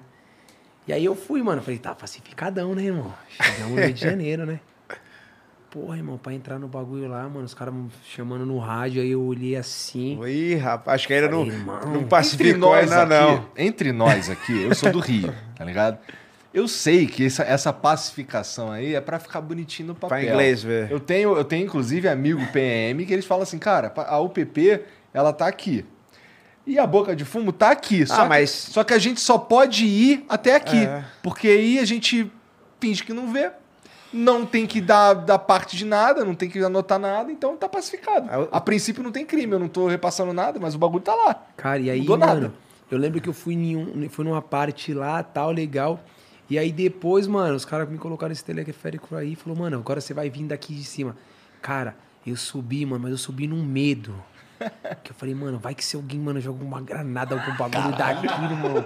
Mano, sei que, mano, isso aqui aí, tipo, cara, foi muito legal porque ver as crianças, sabe? Tipo, Até- É, também não é assim também, não, Charles, é. é. Não, mas tipo, pô, nunca tinha. Pô, é que mora no Guarujá, irmão. Não tem. Não, mas é tá que às vezes o problema não é você, o problema é que, cara, acontece algum problema Um dos caras com a assim, polícia isso. e você tá no meio, E entendeu? mas, cara, mas foi muito legal, foi muito legal de verdade, porque, tipo assim, quando você vai pra um lugar como esse, igual, tipo, eu vi, eu escutei muito das crianças falar assim, ah, a gente já sabe quando tem tiro aqui, a gente tem que, tipo, se jogar pra baixo da cama. Então, tipo, isso foi muito bom pra mim, porque, tipo assim, eu falei, pô, falei, cara, não- não- a nossa vida, tipo, não tem nada a ver. Eu falei, pô, onde que eu moro, tem um tiro, acontece um acidente, um bagulho ali, uma, mano, uma morte ali. Mas, cara, eles vivem com aquilo todos os dias. É, todo dia. E aí, tipo, pô, a gente tem vezes que a gente não pode sair. E aí eu estudo com a minha mãe. Sabe? Então, tipo, isso foi bom que, mano, eu, eu- quando eu voltei, de, quando eu voltei, É eu, uma que- eu guerra ficava, mesmo, sabe? né, tipo, eu fiquei cara? conversando com a minha mãe, conversei muito. Cara, eu lembro marcante que, tipo, eu entrei numa rua, eu virei numa, vie, numa viela, Demian, e é tipo, tipo um mural assim, que, tipo, tinha Nossa Senhora da Aparecida. E, cara, Nossa Senhora não tinha cabeça. Mano, o bagulho tava todo baleado tal. E juro pra você, mano, parecia que eu tava no meio do tiroteio, que eu tava vivendo aquilo. Eu fiquei olhando assim, mano, a parede toda furada tal. Aí eu ainda falei pro cara, o senhor, o senhor mora aqui? Ele falou, eu moro. Eu falei, mano, a parede toda baleada. O cara, isso aqui é normal. Então, tipo. O pior é que o muito- carioca fala isso e os é, outros caras não acreditam. E, mano, eu tá fiquei ligado? olhando, eu falei, mano, que loucura, mano. E aí o polícia falou, não, é porque quando entrava aqui, os, os, os caras tiravam de lá e a gente daqui, e aí ficava nessa guerra. Então, tipo assim, foi muito bom pra mim ali aquele momento, porque, tipo, eu falei assim, cara, ah, de verdade tem gente que passa coisas piores do que eu, né? O Pedro Paulo, pô, me ajudou bastante nisso aí, a gente, pô, conversou bastante. Eu fiz algumas coisas, né, lá com eles lá, então, pô, foi muito bom. Isso aí faz alguns anos da minha carreira. E aí, pô, a gente pôde evoluir. Na época, quem- acho que quem tinha foi comigo, acho que foi o Júnior Maranhão, um moleque amigo meu, cara que tem como irmão. E, cara, a gente conversou muito sobre isso, muito, muito, muito. Né? Falei, cara, às vezes as pessoas choram por besteira e, mano, e olha um bagulho desse aqui. É. é. Eu saí do Rio por um motivo ah, quase isso daí. Teve um dia que eu tava com uns amigos conversando com eles pela internet e aí começou um tiroteio e eles estavam ouvindo o tiroteio e perguntando, cara, que porra é essa aí? Ah, os caras dando tiro ali, pô. Mas os caras, caralho, como assim? Os caras estão dando tiro ali, isso é normal? É, muito pô, louco. é como a gente se normal acostuma, né? Normal. Tá ligado? Tu fica assim. E, e depois tu, que tu, tu olhando de fora, tu fala, caralho, não é normal. Sim. Mas é que o cara que viveu a vida inteira ali, Aí, normal. É muito maluco isso, a vida é sinistra, né, cara? O Ferreira D7 mandou: Salve, salve família. Grandes convidados e verdadeiros ídolos do Brasil. Recentemente tivemos o caso do Leandro Lô. Pois é. Vocês lutadores tomam algum cuidado na hora de escolher um lugar, balada, bar para sair? Correm sempre o risco de encontrar um maluco desse. Valeu. Esse caso foi sinistro mesmo, cara. Nossa, isso eu não, eu não consigo nem Triste. falar, que se eu começar a falar, eu não vou conseguir falar, entendeu? Porque eu, eu conheci o Leandro, né? é, conheci, a gente treinou junto algumas vezes e tal. Ele era muito amigo de alguns amigos meus. E foi um negócio muito violento, assim, de uma maneira. Covarde sabe? Tipo, não até, né? foi, não foi um negócio, não foi um. Um assassinato nunca é normal, mas foi, foi além do, do que é, sabe? Tipo, foi um negócio muito esquisito, cara. E, e um moleque, cara, que era um carisma, era um moleque, cara, eu lembro dele em 2013, quando eu conheci ele lá em, em Abu Dhabi, cara, sendo das atenções, dançando ali, zoando com a galera, sabe? Tipo, o moleque era isso, rindo, dançando, não sei o quê, né? E foi, cara, não dá nem pra falar, meu, meu aluno me ligou de manhã, 8 horas da manhã pra contar essa história. E é um negócio, é muito triste, né, acontecer um tipo de coisa dessa É aqui no Brasil e a até, né? gente, tipo. Cara, é o que a gente falou, a gente aceita muito as coisas, né? Eu me lembro uma época, em 2010, eu sempre tive a vontade de morar fora, né? E eu fiquei uns quatro meses, cinco meses, eu aluguei apartamento e tal, eu tinha lutado com o Anderson, morei em San Diego. E eu lembro que eu voltava à noite de carro, sei lá, ia treinar lá com a galera e tal. Aí parava assim. Aí eu pô, já olhava para os lados. Aí eu falei, cara, aqui. Meu amigo falou, cara, você deixar um iPhone aqui, o cara chegar um mais novo no seu carro, fica tranquilo. E aí depois você vai relaxando, você vai entendendo. Eu falei, pô, mas isso aqui é o normal, você poder parar num lugar, né, e ficar. E aqui você tá o tempo todo ligado. A gente, pô, cresci em São Paulo, né, cara? Pô, a gente. Primeira vez que os moleques tava com, com um amigo meu de bike, os caras chegaram para pegar a mochila dele de moto, já tinha 11 anos de idade, entendeu? Então você cresce nessa, tipo, ligado em tudo. Você cresce no ônibus ligado. É. Porra, pô, não vou sentar aqui, senão vai entrar um moleque vai vir tentar Exatamente. tomar você e o caramba, ou, né? Você tá sempre ligado em tudo. E. Mas é, cara, é, sei lá, não dá nem. É um negócio É, que eu, não- eu não consigo nem é falar isso aí. mesmo, É, foi muito, muito, muito bizarro, cara, muito bizarro. No dia seguinte, eu tava indo. Não, no dia seguinte não. Depois de um. Semana passada eu tava indo para os Estados Unidos para dar uns seminários. Encontrei o Minotauro. Ele tava indo levar o Bochecha, né? Que é um um dos maiores campeões que a gente já teve no jiu-jitsu. E um outro amigo nosso, Paulinho. Cara, o Bochecha não conseguia nem falar, né? Porque era muito amigo do Leandro. Então foi, foi muito violento o negócio, muito violento. Foi um negócio. é, cara, é um negócio, como eu digo, para quem acredita em coisa espiritual, em coisas negativas, energias negativas, mas é, para quem acredita em psicopatia, quer dizer, não tem o que acreditar, né? Que, mas para quem acredita, né, na coisa, sei lá, de demônio, de coisa. foi um negócio assim, não, não tem escolher ou não, foi um negócio que surreal, assim. Eu tava, ontem eu conversei com, com a doutora Ana Beatriz, que ela é uma psiquiatra, e ela, tava, ela falou brevemente sobre esse caso. Ela falou que, que, inclusive, o cara que assassinou o Leandro, ele, ele saiu dali, foi para uma outra boate, enco- encontrou uma menina, ainda foi para um motel, e aí no- e viveu a vida dele normal. Então, isso que eu tô falando, cara, não, não é normal um negócio desse, Não, concorda? não, não é, Você não pode é. acreditar em diabo, você pode acreditar em psicopatia, qualquer coisa, mas normal não dá pra falar que Pois é, é, né, é, cara? com certeza. Normal não é. O Juliano Gomes. O que, que é? Ah, mano, não vai nem falar um bagulho desse, né? Pois é, né, cara? É complicado, né? A gente, tem, a gente tem que tomar cuidado o tempo inteiro. Não tem dessa de escolher, né, Demi, o lugar de você. Às vezes você vai sair, tal, tal. Simplesmente a gente tem que tomar cuidado. Muitas às vezes os caras eh, provocam, mesmo, ah, você é lutador mesmo, vamos ver como é que é. Pô, Os caras te provocam. Vou usar um caso agora. meio maluco, né, pô? A gente, a gente, a gente tava no show do Felipe, né? Felipe Araújo e tal, e, mano, o cara que é nosso irmãozão e tal. E aí a gente saiu pra comer. Cara, e aí nessa que a gente saiu pra comer, meu primo atravessou, mano, o cara, mano, acelerou o carro em cima dele e bateu na mão dele. Olha lá. E aí, pô, a gente paramos na frente do, do restaurante, tava esperando pra entrar, né, Demian? Mano, eu fiquei olhando, mas sabe, eu fiquei indignado com aquilo, cara. Eu fiquei olhando pra ele, aí ele abaixou o vidro. Eu falei, o que é que você tá olhando? Você é retardado, mano? Você não, quase atropelou o moleque ali, mas ele não tá no meio da rua? Eu falei, pô, irmão, não tem ninguém na rua uma hora dessa, você tá atravessando, seu carro tá lá embaixo. Que custa você parar, ou você nem precisava nem parar, você que jogou o carro em cima dele e tal, tal. Mano, ele começou a falar uma pá de bagulho. Eu fiquei, mano, cara, aquele bagulho foi me dando, sabe, consumindo. Eu falei, mano, você é louco da cabeça, tal, tal. E aí o segurança mesmo que tava no restaurante ficou meio olhando ali, tal, tal. E aí o Felipe falou, mano, deixa quieto, tal, tal. Eu fiquei meio mais quieto na minha mesmo, porque eu tava com o Felipe, tá ligado? Com a família dele ali, a mulher dele, né? Os pais da mulher dele tal, tal. Mas, cara, aquele bagulho foi me consumindo. Eu acho que se eu tivesse sozinho ali, se eu tivesse sozinho, eu tivesse com meu primo, falei, mano, você é retardado, mano. E tipo, podia dar um algo maior. Porque, falei, mano, você, você vai. Mano, bateu na mão dele. Falei, mano, você podia machucar a mão dele, sabe, com o carro. Porque ele, tipo, ele jogou. E, mano, pra bater a mão no cara que tá aqui, ele jogou muito próximo. Mas você é louco da cabeça começou a discutir. E depois a gente saiu, a gente falou, mano, pra um cara fazer um bagulho daquele numa hora daquela, com certeza o cara tava armado ali. Então, tipo assim, às vezes, os- tipo, você tem que pensar muito naquilo que você vai fazer, sabe? Tipo, você tem que pensar muito no, no, no que, que você vai agir. Então, tipo, eu mesmo, quando eu saio pros lugares, às vezes, quando eu vejo que tá muito, sabe, aquele hype em cima, o lutador, que não sei o quê, vamos ver se é isso aí. Tipo, mano, eu prefiro sair, ir embora. Falo muito meus alunos, mas mas mais fácil ser um bunda mole, né?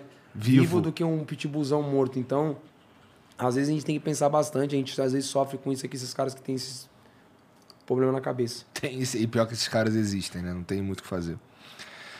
O Juliano Gomes mandou, salve, salve família. Igor, Demian e Charles, sou muito fã de vocês e adorei esse episódio. Ah, e o de vocês no canal do UFC Brasil. Igor, chama mais gente do UFC. Meu sonho é ver o Anderson Silva, o Lioto Machida e o Belfort no Flow. Passa os contatos, Demian. Charles, você viu o elogio do Daniel Cormier? Top, sucesso. Porra, ia ser maneiro demais. É porque esses caras, o, o Lioto eu não sei, mas os outros caras não estão nem no Brasil, né? O Lioto também não, o Lioto Também tem não, né? Mas eles vêm, vira e mexe vem, dá pra... Ah, o Lioto vai. tá fora, o Anderson tá fora, o Vitor tá fora.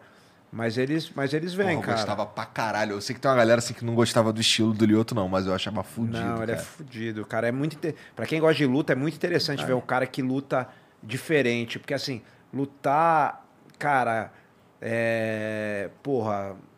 de- daquela maneira, no altíssimo nível, usando mesmo o karatê dele, é Sim. muito interessante de ver. Pra quem gosta de luta, né? Muito detalhista, né, detalhista. É, é muito legal de ver, assim, sutileza, sabe? De distância, de velocidade. Tem É, algum assim, outro cara que usa o karatê como principal arma no MMA? Igual o Lyoto eu nunca vi, cara. Também não. O Stephen Thompson. É. É, o Stephen Thompson usa um pouco. Tem esse estilo também, é verdade. Eu acho que, assim, desse estilo. Tem os caras mais de karatê de contato, que aí é, é mais, tipo, o parecido com Muay Thai. O próprio estilo da Adesanya não é um Muay Thai clássico. É verdade. É um Thai Meio de taekwondo, é. Adesanya, Sim. É, o Descendo também é interessante ver ele lutar, né? Ele luta paradão, ele tira um pouquinho. acho maneiraço. É, muito Eu louco. acho maneiraço. O que, que ele fala aqui mesmo? Ah, tá. Você viu o elogio do Daniel Cormier? Pô, eu vi, eu, vi, eu, eu gosto, sou um cara que gosta de ficar olhando nas coisas, né? Tem hora que ele fala umas coisas boas, tem hora que ele, né, ele joga um pouco pro outro lado, faz parte. É, ele é comentarista, né, cara? Ele Comentarista, né? Vai. Fazer. Mas eles falam, falam O Joe Rogan gosta pra caralho de tu, Eu, pô. eu gosto. Foi um dos É. caras que eu agradeci muito pelo fato né, que acreditou bastante em mim e falava que merecia a minha oportunidade de lutar pelo título, né? Então, pô, O Joe Rogan é gente finíssima. Tu fala inglês, cara? Só o Demi que é monstro. assim. E é, ah, mas eu aprendi assim, lutando, dando Mas, tipo, mas seminário. eu escu- entendo muito que fala, mas não consigo falar, mas tô aprendendo. Porra, aprender. cara, tu tinha que falar inglês, porque aí ele consegue te convidar lá, pô, pra gente ver um papo assim dos caras de vocês, ia ser maneiro, pô. Ia ser bravo, né? Porra. Lá sim, lá tu estourou, cara. Oi. O Rodrigo já falou que ele foi roubado várias vezes. É, sim, Fala. pra todo mundo, né? o jabá da casa também, tem que trazer o Shogun, né? É verdade. Shogun é o fudido Shogun. também, O Shogun tá cara. aí, é. Shogun- O Shogun tá aí.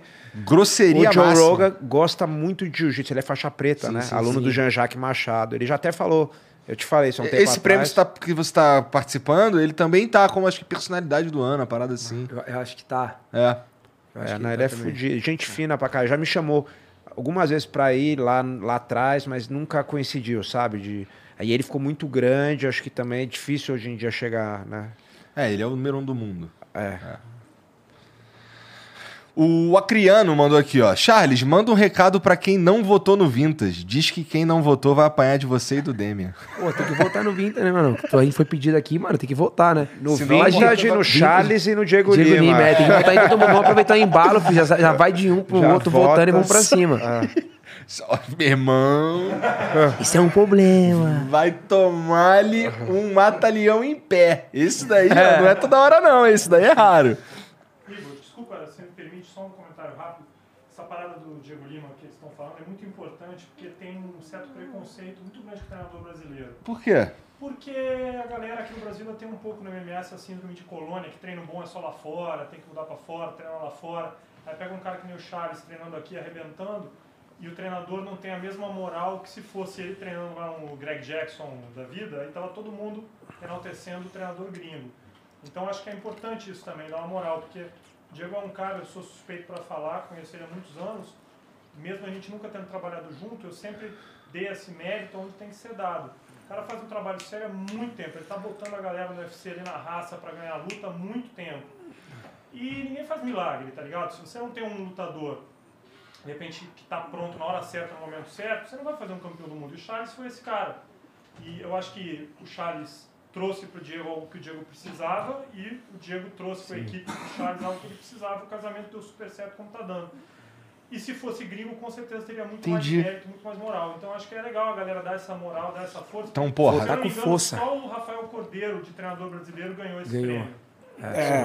sabe? Não, e o Quantos Diego- bons brasileiros já, É. já tivemos. Não, o Edu mesmo, que é meu head coach, é, o, o, o Charles, cara, não foi só o Charles, teve também o Tominhas, entendeu? Teve Sim. o sertanejo lá atrás, então tem uma história. O Edu já fez treino pro Shogun quando ele foi campeão mundial, pra mim, pro Matheus, entendeu? Pra uma galera que tá aí, então. é, só que a gente fica meio que na periferia aqui, entendeu? O Dedé, pô, o Dedé cara, da Nova União, quantos campeões? O Aldo mesmo, o Barão, entendeu? Quantos campeões o cara. A, a, pô, Aldo Barão, quanta gente saiu de lá, Claudinho H dele, o próprio Matheus Nicolau agora. É, com certeza estou esquecendo, mas gente toda hora e nunca ganhou. Então, assim, tem que. é, Sei que é o site lá em inglês, não sei o quê, mas É, tem galera, que. Ah, tem que- não, mas hoje em dia aí o força. próprio navegador, t- porra, traduz. Qual então, site que é mesmo? tá aqui na descrição. É o MMA Awards. Ah, tá aí? Ah, então MMA beleza. Awards. Então, se tiver com preguiça de procurar, tá aqui na descrição. E tem o do vídeo. DJ também, do Vintage. É, e tem o da DJ Mag também do Vintage. Vota em todo mundo lá. Bra- é brasileiro, tu vota. Entendeu? Vamos botar pra quebrar tudo, filho. É. E, pô, tu sabe que mexer, não pode mexer com brasileiro na internet, que a gente, todas essas paradas aí. É gente, verdade. Né? Dá pra tacar o vídeo aí? Então taca aí. Vou tacar o primeiro lá. Do Bruno.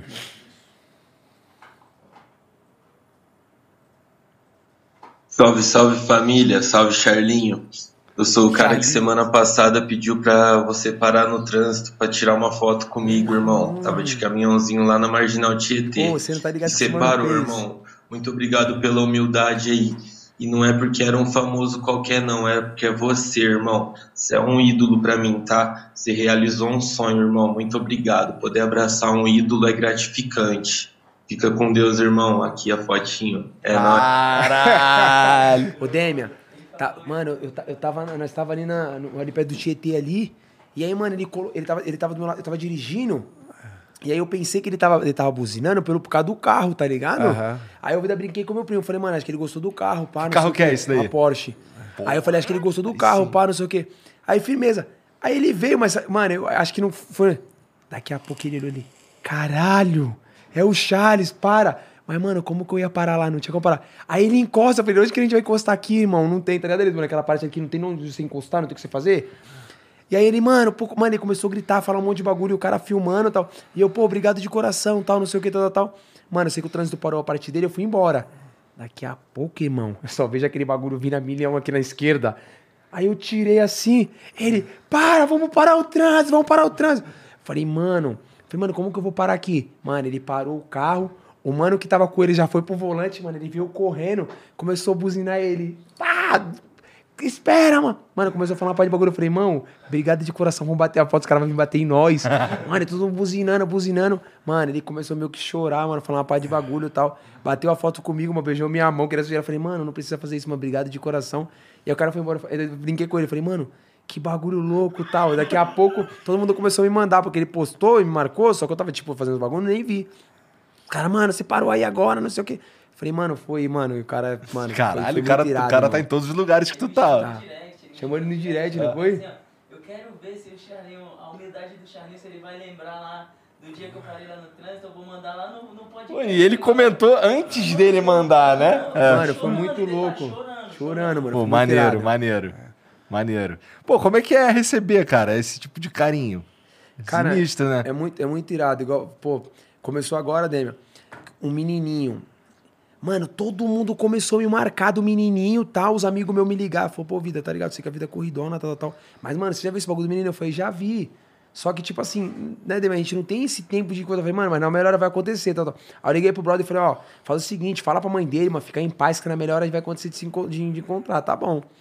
E aí, mano, tô na correria tal, eu cheguei na academia, o, o Rafa, que trabalha comigo lá na academia lá, pegou e ligou pra mãe dele. Falou, ele tá na academia aqui agora. Só que não me falou nada. Isso aí ontem, não foi? Isso aí ontem. Daqui a pouco, Edu, eu vi um menino chegar com a mãe, tipo, duas, com duas, a mãe e outra mulher lá, só que eu não sabia que era um menininho nem nada, um monte de coisa na cabeça, tá ligado? Caraca, o pau, mano, daqui a pouco, tipo, tava encerrando o treino com o Rafa, chegou e falou, pô, o molequinho lá assim, assim, tá aí. Falei, pô, que irado tal, pô, beleza. Mano, eu saí, mano, ele me abraçou com tanta força, tá ligado? Tipo, eu falei, mano, você treina tal. Mano, começamos a trocar ideia, mano. Ele, pô, obrigado, mano, sou um grande fã. Você foi, entra aí, vamos bater uma foto lá no tatame e tal. Falei, ó, vem dia de sexta-feira, que é dia de visita na minha academia. Aí, dia que você vir, eu vou estar aí pra nós treinar junto. Ele, sério tal. E aí a mãe dele fez um, tipo, um videozinho, né, mano? Ele chegando na academia tal. Mano, os bagulho todinho, tipo, mano, e aí, tipo, eu repostei esse bagulho, mano. Ele mandou uns 300 áudios pra mim. Eu te amo, você é meu ídolo, eu quero treinar com você, você é minha vida. Pô, eu falei, mano, que irado, tal. Falei, mano, botei os coração, foi obrigado pelo carinho e tal. Isso é muito bom, né, mano? Porque você vê a molecada, né? Aquilo que a gente prega o tempo inteiro, essa molecada nova, sabe? Tipo, já tá olhando a gente, sabe? Pô, tá vendo como espelho pra poder ser algo lá na frente. Então, tipo, Aí milhares de outras pessoas dando parabéns, por isso que você merece estar onde que tá. Pô, por isso que nós te amamos, obrigado pelo carinho, tal, tal, tal. Eu peguei só mandei mensagem pro Rafa, falei, pô, obrigado pelo carinho você, né, por fazer isso aí, né? Ligar pra mãe dele no momento que eu tava ali e tal, pra fazer acontecer. Então, pô, eu fico feliz pra caraca, irmão. Eu fico felizão. É gostoso, é uma das melhores partes, né? Com certeza. Mas você sabe que é por isso, os caras falavam isso antigamente, que, que o UFC cresceu tanto, né, cara, o MMA, porque um moleque desse nunca vai conseguir entrar no CT do São Paulo, do Palmeiras, do Corinthians para tirar uma foto com o ídolo dele. Sim. Não porque os caras não queiram, mas é porque é fechado. Pode ser até que o cara queira, mas é, é hermético o negócio. Um moleque desse consegue ter um acesso ao Charles, que é campeão mundial, consegue ter acesso, ao- entendeu? E isso faz o, o esporte crescer demais, porque gera um- um- uma relação fã-ídolo que não existe. Não existe, você nunca vai chegar perto do LeBron James, você nunca vai chegar perto do, do Neymar, se, entendeu? Se não for o Charles, se não, né, se não tiver. Você nunca vai chegar perto de um monte de gente e, e você chega perto do. Desses, e mesmo, por exemplo, eu sei, por exemplo, o Gabriel Bendina tá lá em Maresias, ele vai pegar a onda, mas, cara, a hora que ele sai, ele já monta ali no, no sei lá, no quadriciclo e vai com segurança, porque senão o cara não tem paz ali. E na luta, cara, tem, porque o cara vai entrar na academia, vai lá, vai ver o cara tal. Tem o lado que, tipo, às vezes, pô, chegam uns caras, não dá a ver pra ver se eu treino, mas tem um lado muito legal que nem esse, Sim, né? com certeza. É top. Maneiro, maneiro mesmo. Tem uma mensagem de áudio aí do Albertini, Genzão. Boa noite, galera. Então, eu gostaria de pedir um conselho para o Charles e para o Damian, que eu admiro muito. É, atualmente eu faço faculdade de Educação Física. Vai. Bom, ele faz faculdade. isso. Boa noite, galera. Então, eu gostaria de pedir um conselho para o Charles e para o que eu admiro muito. É, atualmente eu faço faculdade de educação física, porém eu tenho o sonho de ser lutador, de, de realmente chegar lá no topo. Para fazer isso eu preciso me dedicar 100%, dar tudo que eu tenho, só que aí eu teria que no mínimo trancar o curso. E aí eu posso estar perdendo várias outras oportunidades. Eu gostaria de saber o que, que vocês acham, se vocês já tiveram nessa encruzilhada assim. Tá. Vai, Demi. É- Bom, eu tive exatamente nessa encruzilhada, porque eu fui. Cara, terminei o colégio ali e tal, aí, ah, puta, vou fazer faculdade, não vou. Aí prestei, prestei na USP, aí passei na primeira fase, não passei na segunda. Aí prestei na CASP, que era uma faculdade, era uma fundação, uma faculdade muito boa, só que bem mais barata que as outras na época, né? Hoje, hoje eu acho que já não é mais assim. E aí, ao mesmo tempo, eu comecei a ganhar as coisas quando eu entrei no primeiro ano da faculdade, segundo, aí quando eu estava no meio do segundo, o jiu-jitsu, o forte do jiu-jitsu, você sabe disso, era no Rio, não em São Paulo. Depois, né, São Paulo cresceu muito. E aí eu falei, cara, acho que eu vou mudar para o Rio, vou dar um jeito, morar em qualquer lugar ali, começar a tentar dar umas aulas particulares que eu já dava aqui e me virar lá, né? Porque eu quero, pô, viver disso. E aí o Leozinho Vieira, que foi um dos meus treinadores, falou assim, cara, não larga, falta pouco tempo. A faculdade de jornalismo, que é o que eu fazia, é uma faculdade meio período, é mais tranquila, então, né? Se fosse, por exemplo, uma medicina, aí é mais complicado. Ele falou que é educação física. Pô, leva ali meio que vai levando, depende de que ano você tá, mas acho que que dá, cara, se você conseguir. É que assim, é uma fase difícil, porque eu lembro que eu dava aula, então eu dava aula de jiu-jitsu, teve uma época que eu trabalhava bem pouco ali, duas, três horas por dia, era um meio período, mas eu conseguia dar uns gatos ali e mais rápido. Trabalhava com carteira assinada, ganhava 275 reais. É, Dava aula particular e treinava e ia pra faculdade. Só que assim, dava uns gatos às vezes na faculdade, pedia pra alguém me ajudar ali com o nome no trabalho, né? Essas paradas. Então, é uma fase que é, que é difícil mesmo, assim, mas depende da faculdade não dá mesmo. Aí tem faculdade que dá. Acho que educação física acho que dá, né? É, acho que dá. Agora, cara, o cara tem que sentir. Se ele acreditar muito e acredita que, que vai, de repente, sei lá, o problema é de trancar é que você não volta mais, né? Isso é verdade. Entendeu? Que foi o que o Léo me falou. Se você trancar, você não volta mais. E é verdade, se eu tivesse trancado, eu não voltava mais. E aí eu consegui ali meio que ir levando. Agora também o jiu-jitsu é outra coisa. O jiu-jitsu também te permite um pouco mais. Se fosse o MMA, talvez, é outro profissionalismo, entendeu? Jiu-jitsu ainda permite você não ser o topo do topo do. É muito profissional hoje em dia, na época nem tanto, mas não se compara. Porque, cara, tudo no fim das contas é que quanto envolve, por exemplo, de grana. Quanto mais grana, mais profissionalismo tem, que tem mais investimento. Então, porra, um cara que ganha 10 para lutar e o cara que ganha um milhão, ele vai investir porque ele quer multiplicar aquilo. O que ganhar 10, ele vai investir o equivalente àquilo. Então, o profissionalismo é diferente, sabe? Chegou a se formar, então? Me formei. Então tu é jornalista. É, dizem que eu sou, né? Me formei. Me Tá formei. certo. Pô, assim, é uma parada que eu esqueci de perguntar antes, assim, tirando esse... Diz o diploma lá, né? Que tu é jornalista. É. Tirando, tirando eventos gigantescos assim, vocês estão por dentro de algum outro evento de MMA que acontece no Brasil aí nos próximos dias e tal? Como é que tá? Vocês estão por dentro? Isso, isso é uma parada que tá fora do radar de vocês? Ah, eu tô sempre olhando. O Charles, mais ainda, porque Ah, você mano, tá sempre no corno da tô sempre no corno molecada. do mercado. né? Mato Grosso do Sul tem vários eventos. Aqui, no, aqui mesmo pro lado de São Paulo tem vários eventos.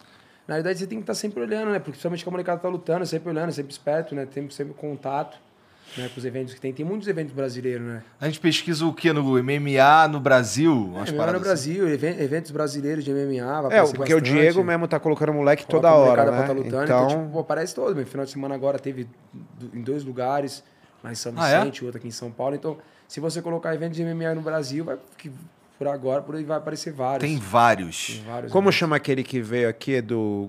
Teve um que, que é gringo, mas tá tendo no Brasil, vira... LFA, aí tem o Jungle, que é mais antigo, do Aham. Vale. Aí tem os é eventos que né, a gente foi aquele lá em Caraguá, que é tipo, é mais pontual, mais assim, pontual, né? sim. Que é o. Agora me. me... Aconteceu o Real lá também, lá no... Real Fight, que é de São. José ali, né?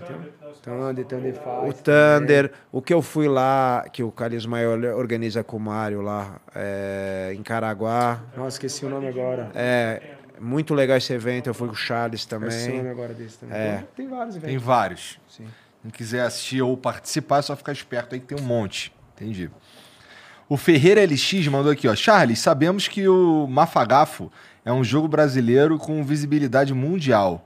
Você enxerga o projeto com o potencial necessário para chegar ao topo do pódio e se tornar o número um do mundo, assim como você no UFC? É, tudo aquilo que eu entro, tudo aquilo que eu entro, eu entro para poder fazer acontecer, né? Acho que você, o, os leões têm que andar com os leões, a águia tem que andar com a águia, né? Então eu entrei nesse projeto aí, ah, como eu falei, isso é tudo muito novo. Eu tive um problema no telefone, por isso que eu não postei, mas ah, eu, perdi, eu, eu acabei tendo um problema no telefone, aí, aí tipo, eles soltaram a postagem, que a gente acabou de fechar esse patrocínio agora essa semana, essa semana, fechamos agora, e aí agora eu vou, vou dar entrada, vamos fazer acontecer. Se eu entrei foi porque eu acredito nesse projeto gigante, né? Que eles estão vindo aqui com essa intenção de, de, de, fazer e fazer bem feito, né? Então, com certeza, eu acredito que pode se tornar um projeto gigante que né, muitas pessoas vão gostar. Maneiro. Ah, o Ferreira LX mandou mais uma. A vida é feita de altos e baixos. Muitas vezes, quando estamos lá embaixo, poucos nos estendem a mão e muitos nos criticam. O que precisamos fazer para dar a volta por cima e lembrar dos que nos ajudaram? Caralho, aqui o cara pediu uma mensagem de um, uma resposta de um coach. Do Cortella, né? É, é. Ué, sei lá, se eu puder dar o meu pitaco aí, é, cara. O segredo é, é- é se manter, é fazer com que. Se manter você mesmo, tá ligado? Acho que ser você mesmo o tempo inteiro é, é, uma, é uma coisa muito importante. Eu aprendi isso ao longo da vida. Porque, assim, quando eu comecei a trabalhar com a internet, e assim, é, ali no quando eu tava aparecendo na internet, eu, eu, eu vivi esse dilema, que era, cara, tem, tem. Eu tô tendo que fazer uma parada que não é. Assim, tá fazendo mal pra minha alma. Tá ligado? E, porra, isso pra mim é, é a pior coisa que pode acontecer pra um ser humano. É matar a própria alma.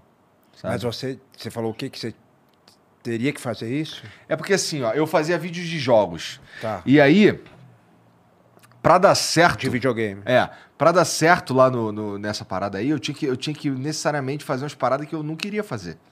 Eu não queria fazer, tá ligado? Não era nem que eu era um personagem, nem nada. Era que eu tinha que fazer umas paradas que eu não queria fazer. E aquilo, e, e- e, porra, mas aquele ali era o jeito que eu tinha. Assim, eu entendo que essa é a realidade de muitos brasileiros e tal. é, mas aquilo ali era uma parada que.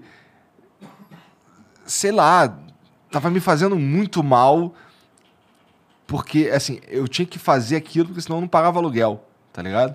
Então, assim, é natural, assim, muitas pessoas passam por isso e tal, mas graças a Deus eu tive a oportunidade de, de, de, de ter uma virada e poder fazer uma parada que eu, que eu realmente me identifico, sabe? É, então, pô, se você puder manter o seu, a sua essência, Seu o princípio. os seus princípios, o seu espírito. que você falou, cara, lembrou muito isso um professor meu de história, eu era moleque, colégio, sabe? Tipo ginásio, sei lá. E ele falou, princípio ou você tem ou você não tem, não é variável, né? É. E lógico, é o que você falou, é, tem situações que são extremas e às vezes você vai ter que Tem hora que não tem jeito. Exatamente. Mas tem situações que dá pra você manter, mesmo que você vá perder um pouco algumas coisas. Eu me lembro na quando eu fiz sete vitórias seguidas no UFC, os caras falaram, cara, você tem que falar merda, porque senão os caras nunca vão te dar o, a disputa do cinturão de novo. Eu fa... e, e já da quarta, quinta vitória começaram a falar isso. E eu falava, cara, essa não é minha personalidade, nada contra, né, se o cara quer falar merda, mas não é meu princípio. Eu tenho uma vida boa hoje em dia, graças ao, ao que eu conquistei. E eu não vou passar por cima do meu princípio. Se eu tiver que morrer e não disputar de novo o cinturão, graças a Deus eu tive a oportunidade de novo. Mas, cara, eu prefiro não trair o meu princípio, entendeu? Porque Aham. é uma coisa que. Isso é esse momento agora. E o, e o resto vai ficar pro resto da vida. Então, o que você falou, tem situações extremas, mas tem situação muitas vezes que a pessoa traz o, o princípio por muito pouco, sabe? Tipo, pra um, um cara que às vezes é, sei lá, que tá, tá com muito sucesso, ao invés de eu ganhar um milhão, eu vou ganhar dois, sabe? Tipo assim. E o cara atrai todos os princípios dele. Então, acho que você tem que saber muito bem. O seu princípio pode até mudar, mas não com a ocasião. Ele pode mudar depois de uns anos, porque você revê algumas coisas, mas não, ele não pode ser é aquilo que esse professor meu, Ricardo Dreger, falava. Ele falava o seu princípio não pode ser variável, entendeu? De acordo com a situação, né? Então, assim, não é ah, não, agora vou mudar por causa disso. Você vai mudar porque você refletiu por outras coisas, mas não mudar de acordo com a maré ali. Inclusive, É mudar... óbvio que tem situações extremas. Um amigo meu até discutiu isso comigo uma vez. Pô, você tá na guerra, aconteceu isso com a sua família na época, né, sei lá, da Segunda Guerra, não sei o quê. Tem situações extremas, mas tem muitas situações que as pessoas mudam princípios e depois eu acho que isso cobra um preço lá, no- lá, lá na frente, sabe? Porque é o que a gente falou, isso tudo vai passar, mas quem você foi, você você sabe quem você foi. O Renzo fala isso, né? Eu vou morrer me cagando e me mijando, mas eu vou saber quem eu fui. É verdade. O Steve Sabonete mandou aqui, ó. Fala, galera. Primeiramente, um salve pro Flow, continue fazendo esse trabalho incrível. Charles, é muito bom ter um atleta brasileiro que nos represente, que nos represente tanto. Continue amassando todos. Demian, o que você tem a dizer do Wagner Mota? Tive a honra de ter aula com ele na escola. É, o Vagnão é nota 10, é um cara, pô, é um, é um mestre, né? Um cara não só ele, eu conheci o Vagnão, eu era faixa azul na academia do Fábio, ele já treinava, treinou com o Marcelo Bering, antes aí foi pro Fábio. Ele foi o cara que na época é, parou o jiu-jitsu e começou a mexer com o negócio de açaí, quando ninguém conhecia açaí em São Paulo. E aí foi um empresário de sucesso, abriu o Bar Açaí, que foi o primeiro bar de açaí aqui em São Paulo, famoso ali e tal. Aí largou tudo, foi fazer negócio de meditação, aí deixou tudo de lado. Aí, em 2009, eu pedi pra ele, ele tava meio que afastado de meio de luta. Eu falei, cara, você quer me treinar? Eu preciso de um treinador. Eu meio que me treinava sozinho, né? Na parte do, do jiu-jitsu, já tava no UFC. Tinha um treinador de boxe, tal, Lopes, mas não tinha... E aí a gente começou a... Ele começou a me treinar. E é um cara que tem essa parte também psicológica, muito legal. Essa parte de, de te aconselhar, sabe? Tem muita experiência de vida, então... É, é um, um coach no bom sentido, assim, Entendi. sabe? Entendi. E Charles, continua amassando os caras. O cara pediu Não, é aqui. isso, irmão. Esse é o foco, né? A gente treina pra isso, bater nos outros, né? Os caras não bater em nós. A gente tem que bater neles. Vamos continuar nesse foco aí. Foco é bater nos outros, irmão. Esse é- essa é. Pegou? É isso aí. Tem um áudio agora aí, Jean. Demian Maia e Charles do Bronx, dois monstros. Eu sou o Gustavo, tô falando aqui do Bonde dos Pescoçudos. A gente é um grupo de amigos que acompanha aí todas as lutas de vocês. A gente tá acompanhando o Demian, tava acompanhando o Demian lá no Brazilian Stars contra o Alex Cowboy, finalizou. A gente tava acompanhando o Charles em todas as lutas dele, desde a luta do Ferguson, a gente acompanha uma por uma. Agora vem a pergunta. Charles, você pretende chegar lá em Abu Dhabi bastante tempo antes, uma, duas semanas, para se acostumar com o fuso horário ou não? Vai chegar durante a semana. Um grande abraço, um salve aí do Bonde dos Pescoçudos de novo. Tamo junto, é nóis. Fala, galera, da hora. Não, com certeza, a gente deve passar uns 15, de 15 a 20 dias antes, né, pra acostumar, né, com esse fuso horário, acostumar com o calor lá. Ah, pode ter mais certeza do mundo, eu vou estar 100% pronto pra essa luta, vou estar bem. Então, por isso, pela primeira vez eu tô indo com tempo pra poder ficar, né, porque com certeza a gente quer estar 100% pronto Porque isso. geralmente é corrido, é mais corrido. Ah, eu não gosto muito de ficar muito tempo, né? Geralmente só daqui num sábado ou no domingo pra chegar lá, no, tipo, geralmente a maioria das vezes saía no domingo pra chegar na segunda, pra lutar no sábado, então passava meio que a semana só, né? Mas dessa vez eu pedi pra ir antes, 15, 20 dias antes. É importante, né? Ah, Dessa vez, assim, pra é um essa, lugar sim. diferente. E você vai levar os, os sparring? Ah, vai levar todo mundo, vai levar a equipe, vai acho que 15 pessoas comigo. É, porque isso, acho que isso é o mais importante, Vai né? todo mundo pra lá junto, né? Vai... A equipe, ah, não mudei nada, cara. Não mudei nada. A mesma equipe, mesmo molecada que você me ajudou, os meninos que sempre acreditaram em mim, que chora e vibra comigo. Então, a equipe vai estar 100% pronta. Tá fudido esse russo, mano. Nossa, ele tá fudido. cara. Caralho, ele nem sabe, mas ele tá muito fudido. Ele deve- Talvez ele saiba. Ele tá se cagando nesse momento. Deve ter alguém ou, é, é, traduzindo em tempo real esse programa aqui pra ele e ele tá se cagando, cara. Ele tá fudido. Ô, Makachev, você tá fudido, cara. Você tá fudido, cara. O cara vai passar o trator em cima de você, cara. Passando o trator nesse cara aí, o que, que vem depois, Charles? Eu ainda não sei, né? Não dá pra saber. Cara, na realidade, sou um cara que sempre gosta de, tipo, pensar uma coisa de cada vez, mas eu já eu pedi pra lutar no Brasil. Já, eu falei, mano, se eu vencer e Deus me abençoar, eu vou vencer essa luta. Eu já quero vir lutar no Brasil. Já no- em janeiro. Já, já em janeiro, já seguido, uma coisa atrás da outra. Então acho que o foco é esse, o foco é vencer esse Makachev e já voltar ao Brasil, lutar no Brasil. E aí, vamos ver contra quem assim no Brasil. Pô, não tô com pena dele, não. Eu quero que ele se foda. É isso aí, Charlão. Vamos magoar esse cara e deixar ele todo torto. Fazer ele chegar lá na loja lá, tacar um oclão e jogar Lógico, o capuz. né? Melhor eles do que nós, né?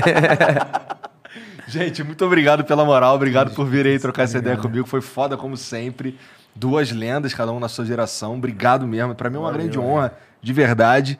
É, e Charles, eu sempre pergunto aqui pra galera aqui, pô, você quer pedir pras pessoas é, falar sobre algum tuas redes sociais ou alguma coisa pra galera Cara, só, seguir? só agradecer mesmo de coração pela oportunidade de mais uma vez estar aqui, pô. Sempre pra nós é um prazer gigantesco estar do lado do Demian, que, pô, pra mim, um cara que sou fã, que admiro demais.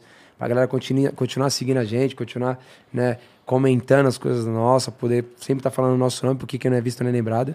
E é isso, vamos pra cima, dia 22 de outubro. Vou estar lá representando não só a minha equipe, não só a minha família, mas como esse povo brasileiro gigantesco.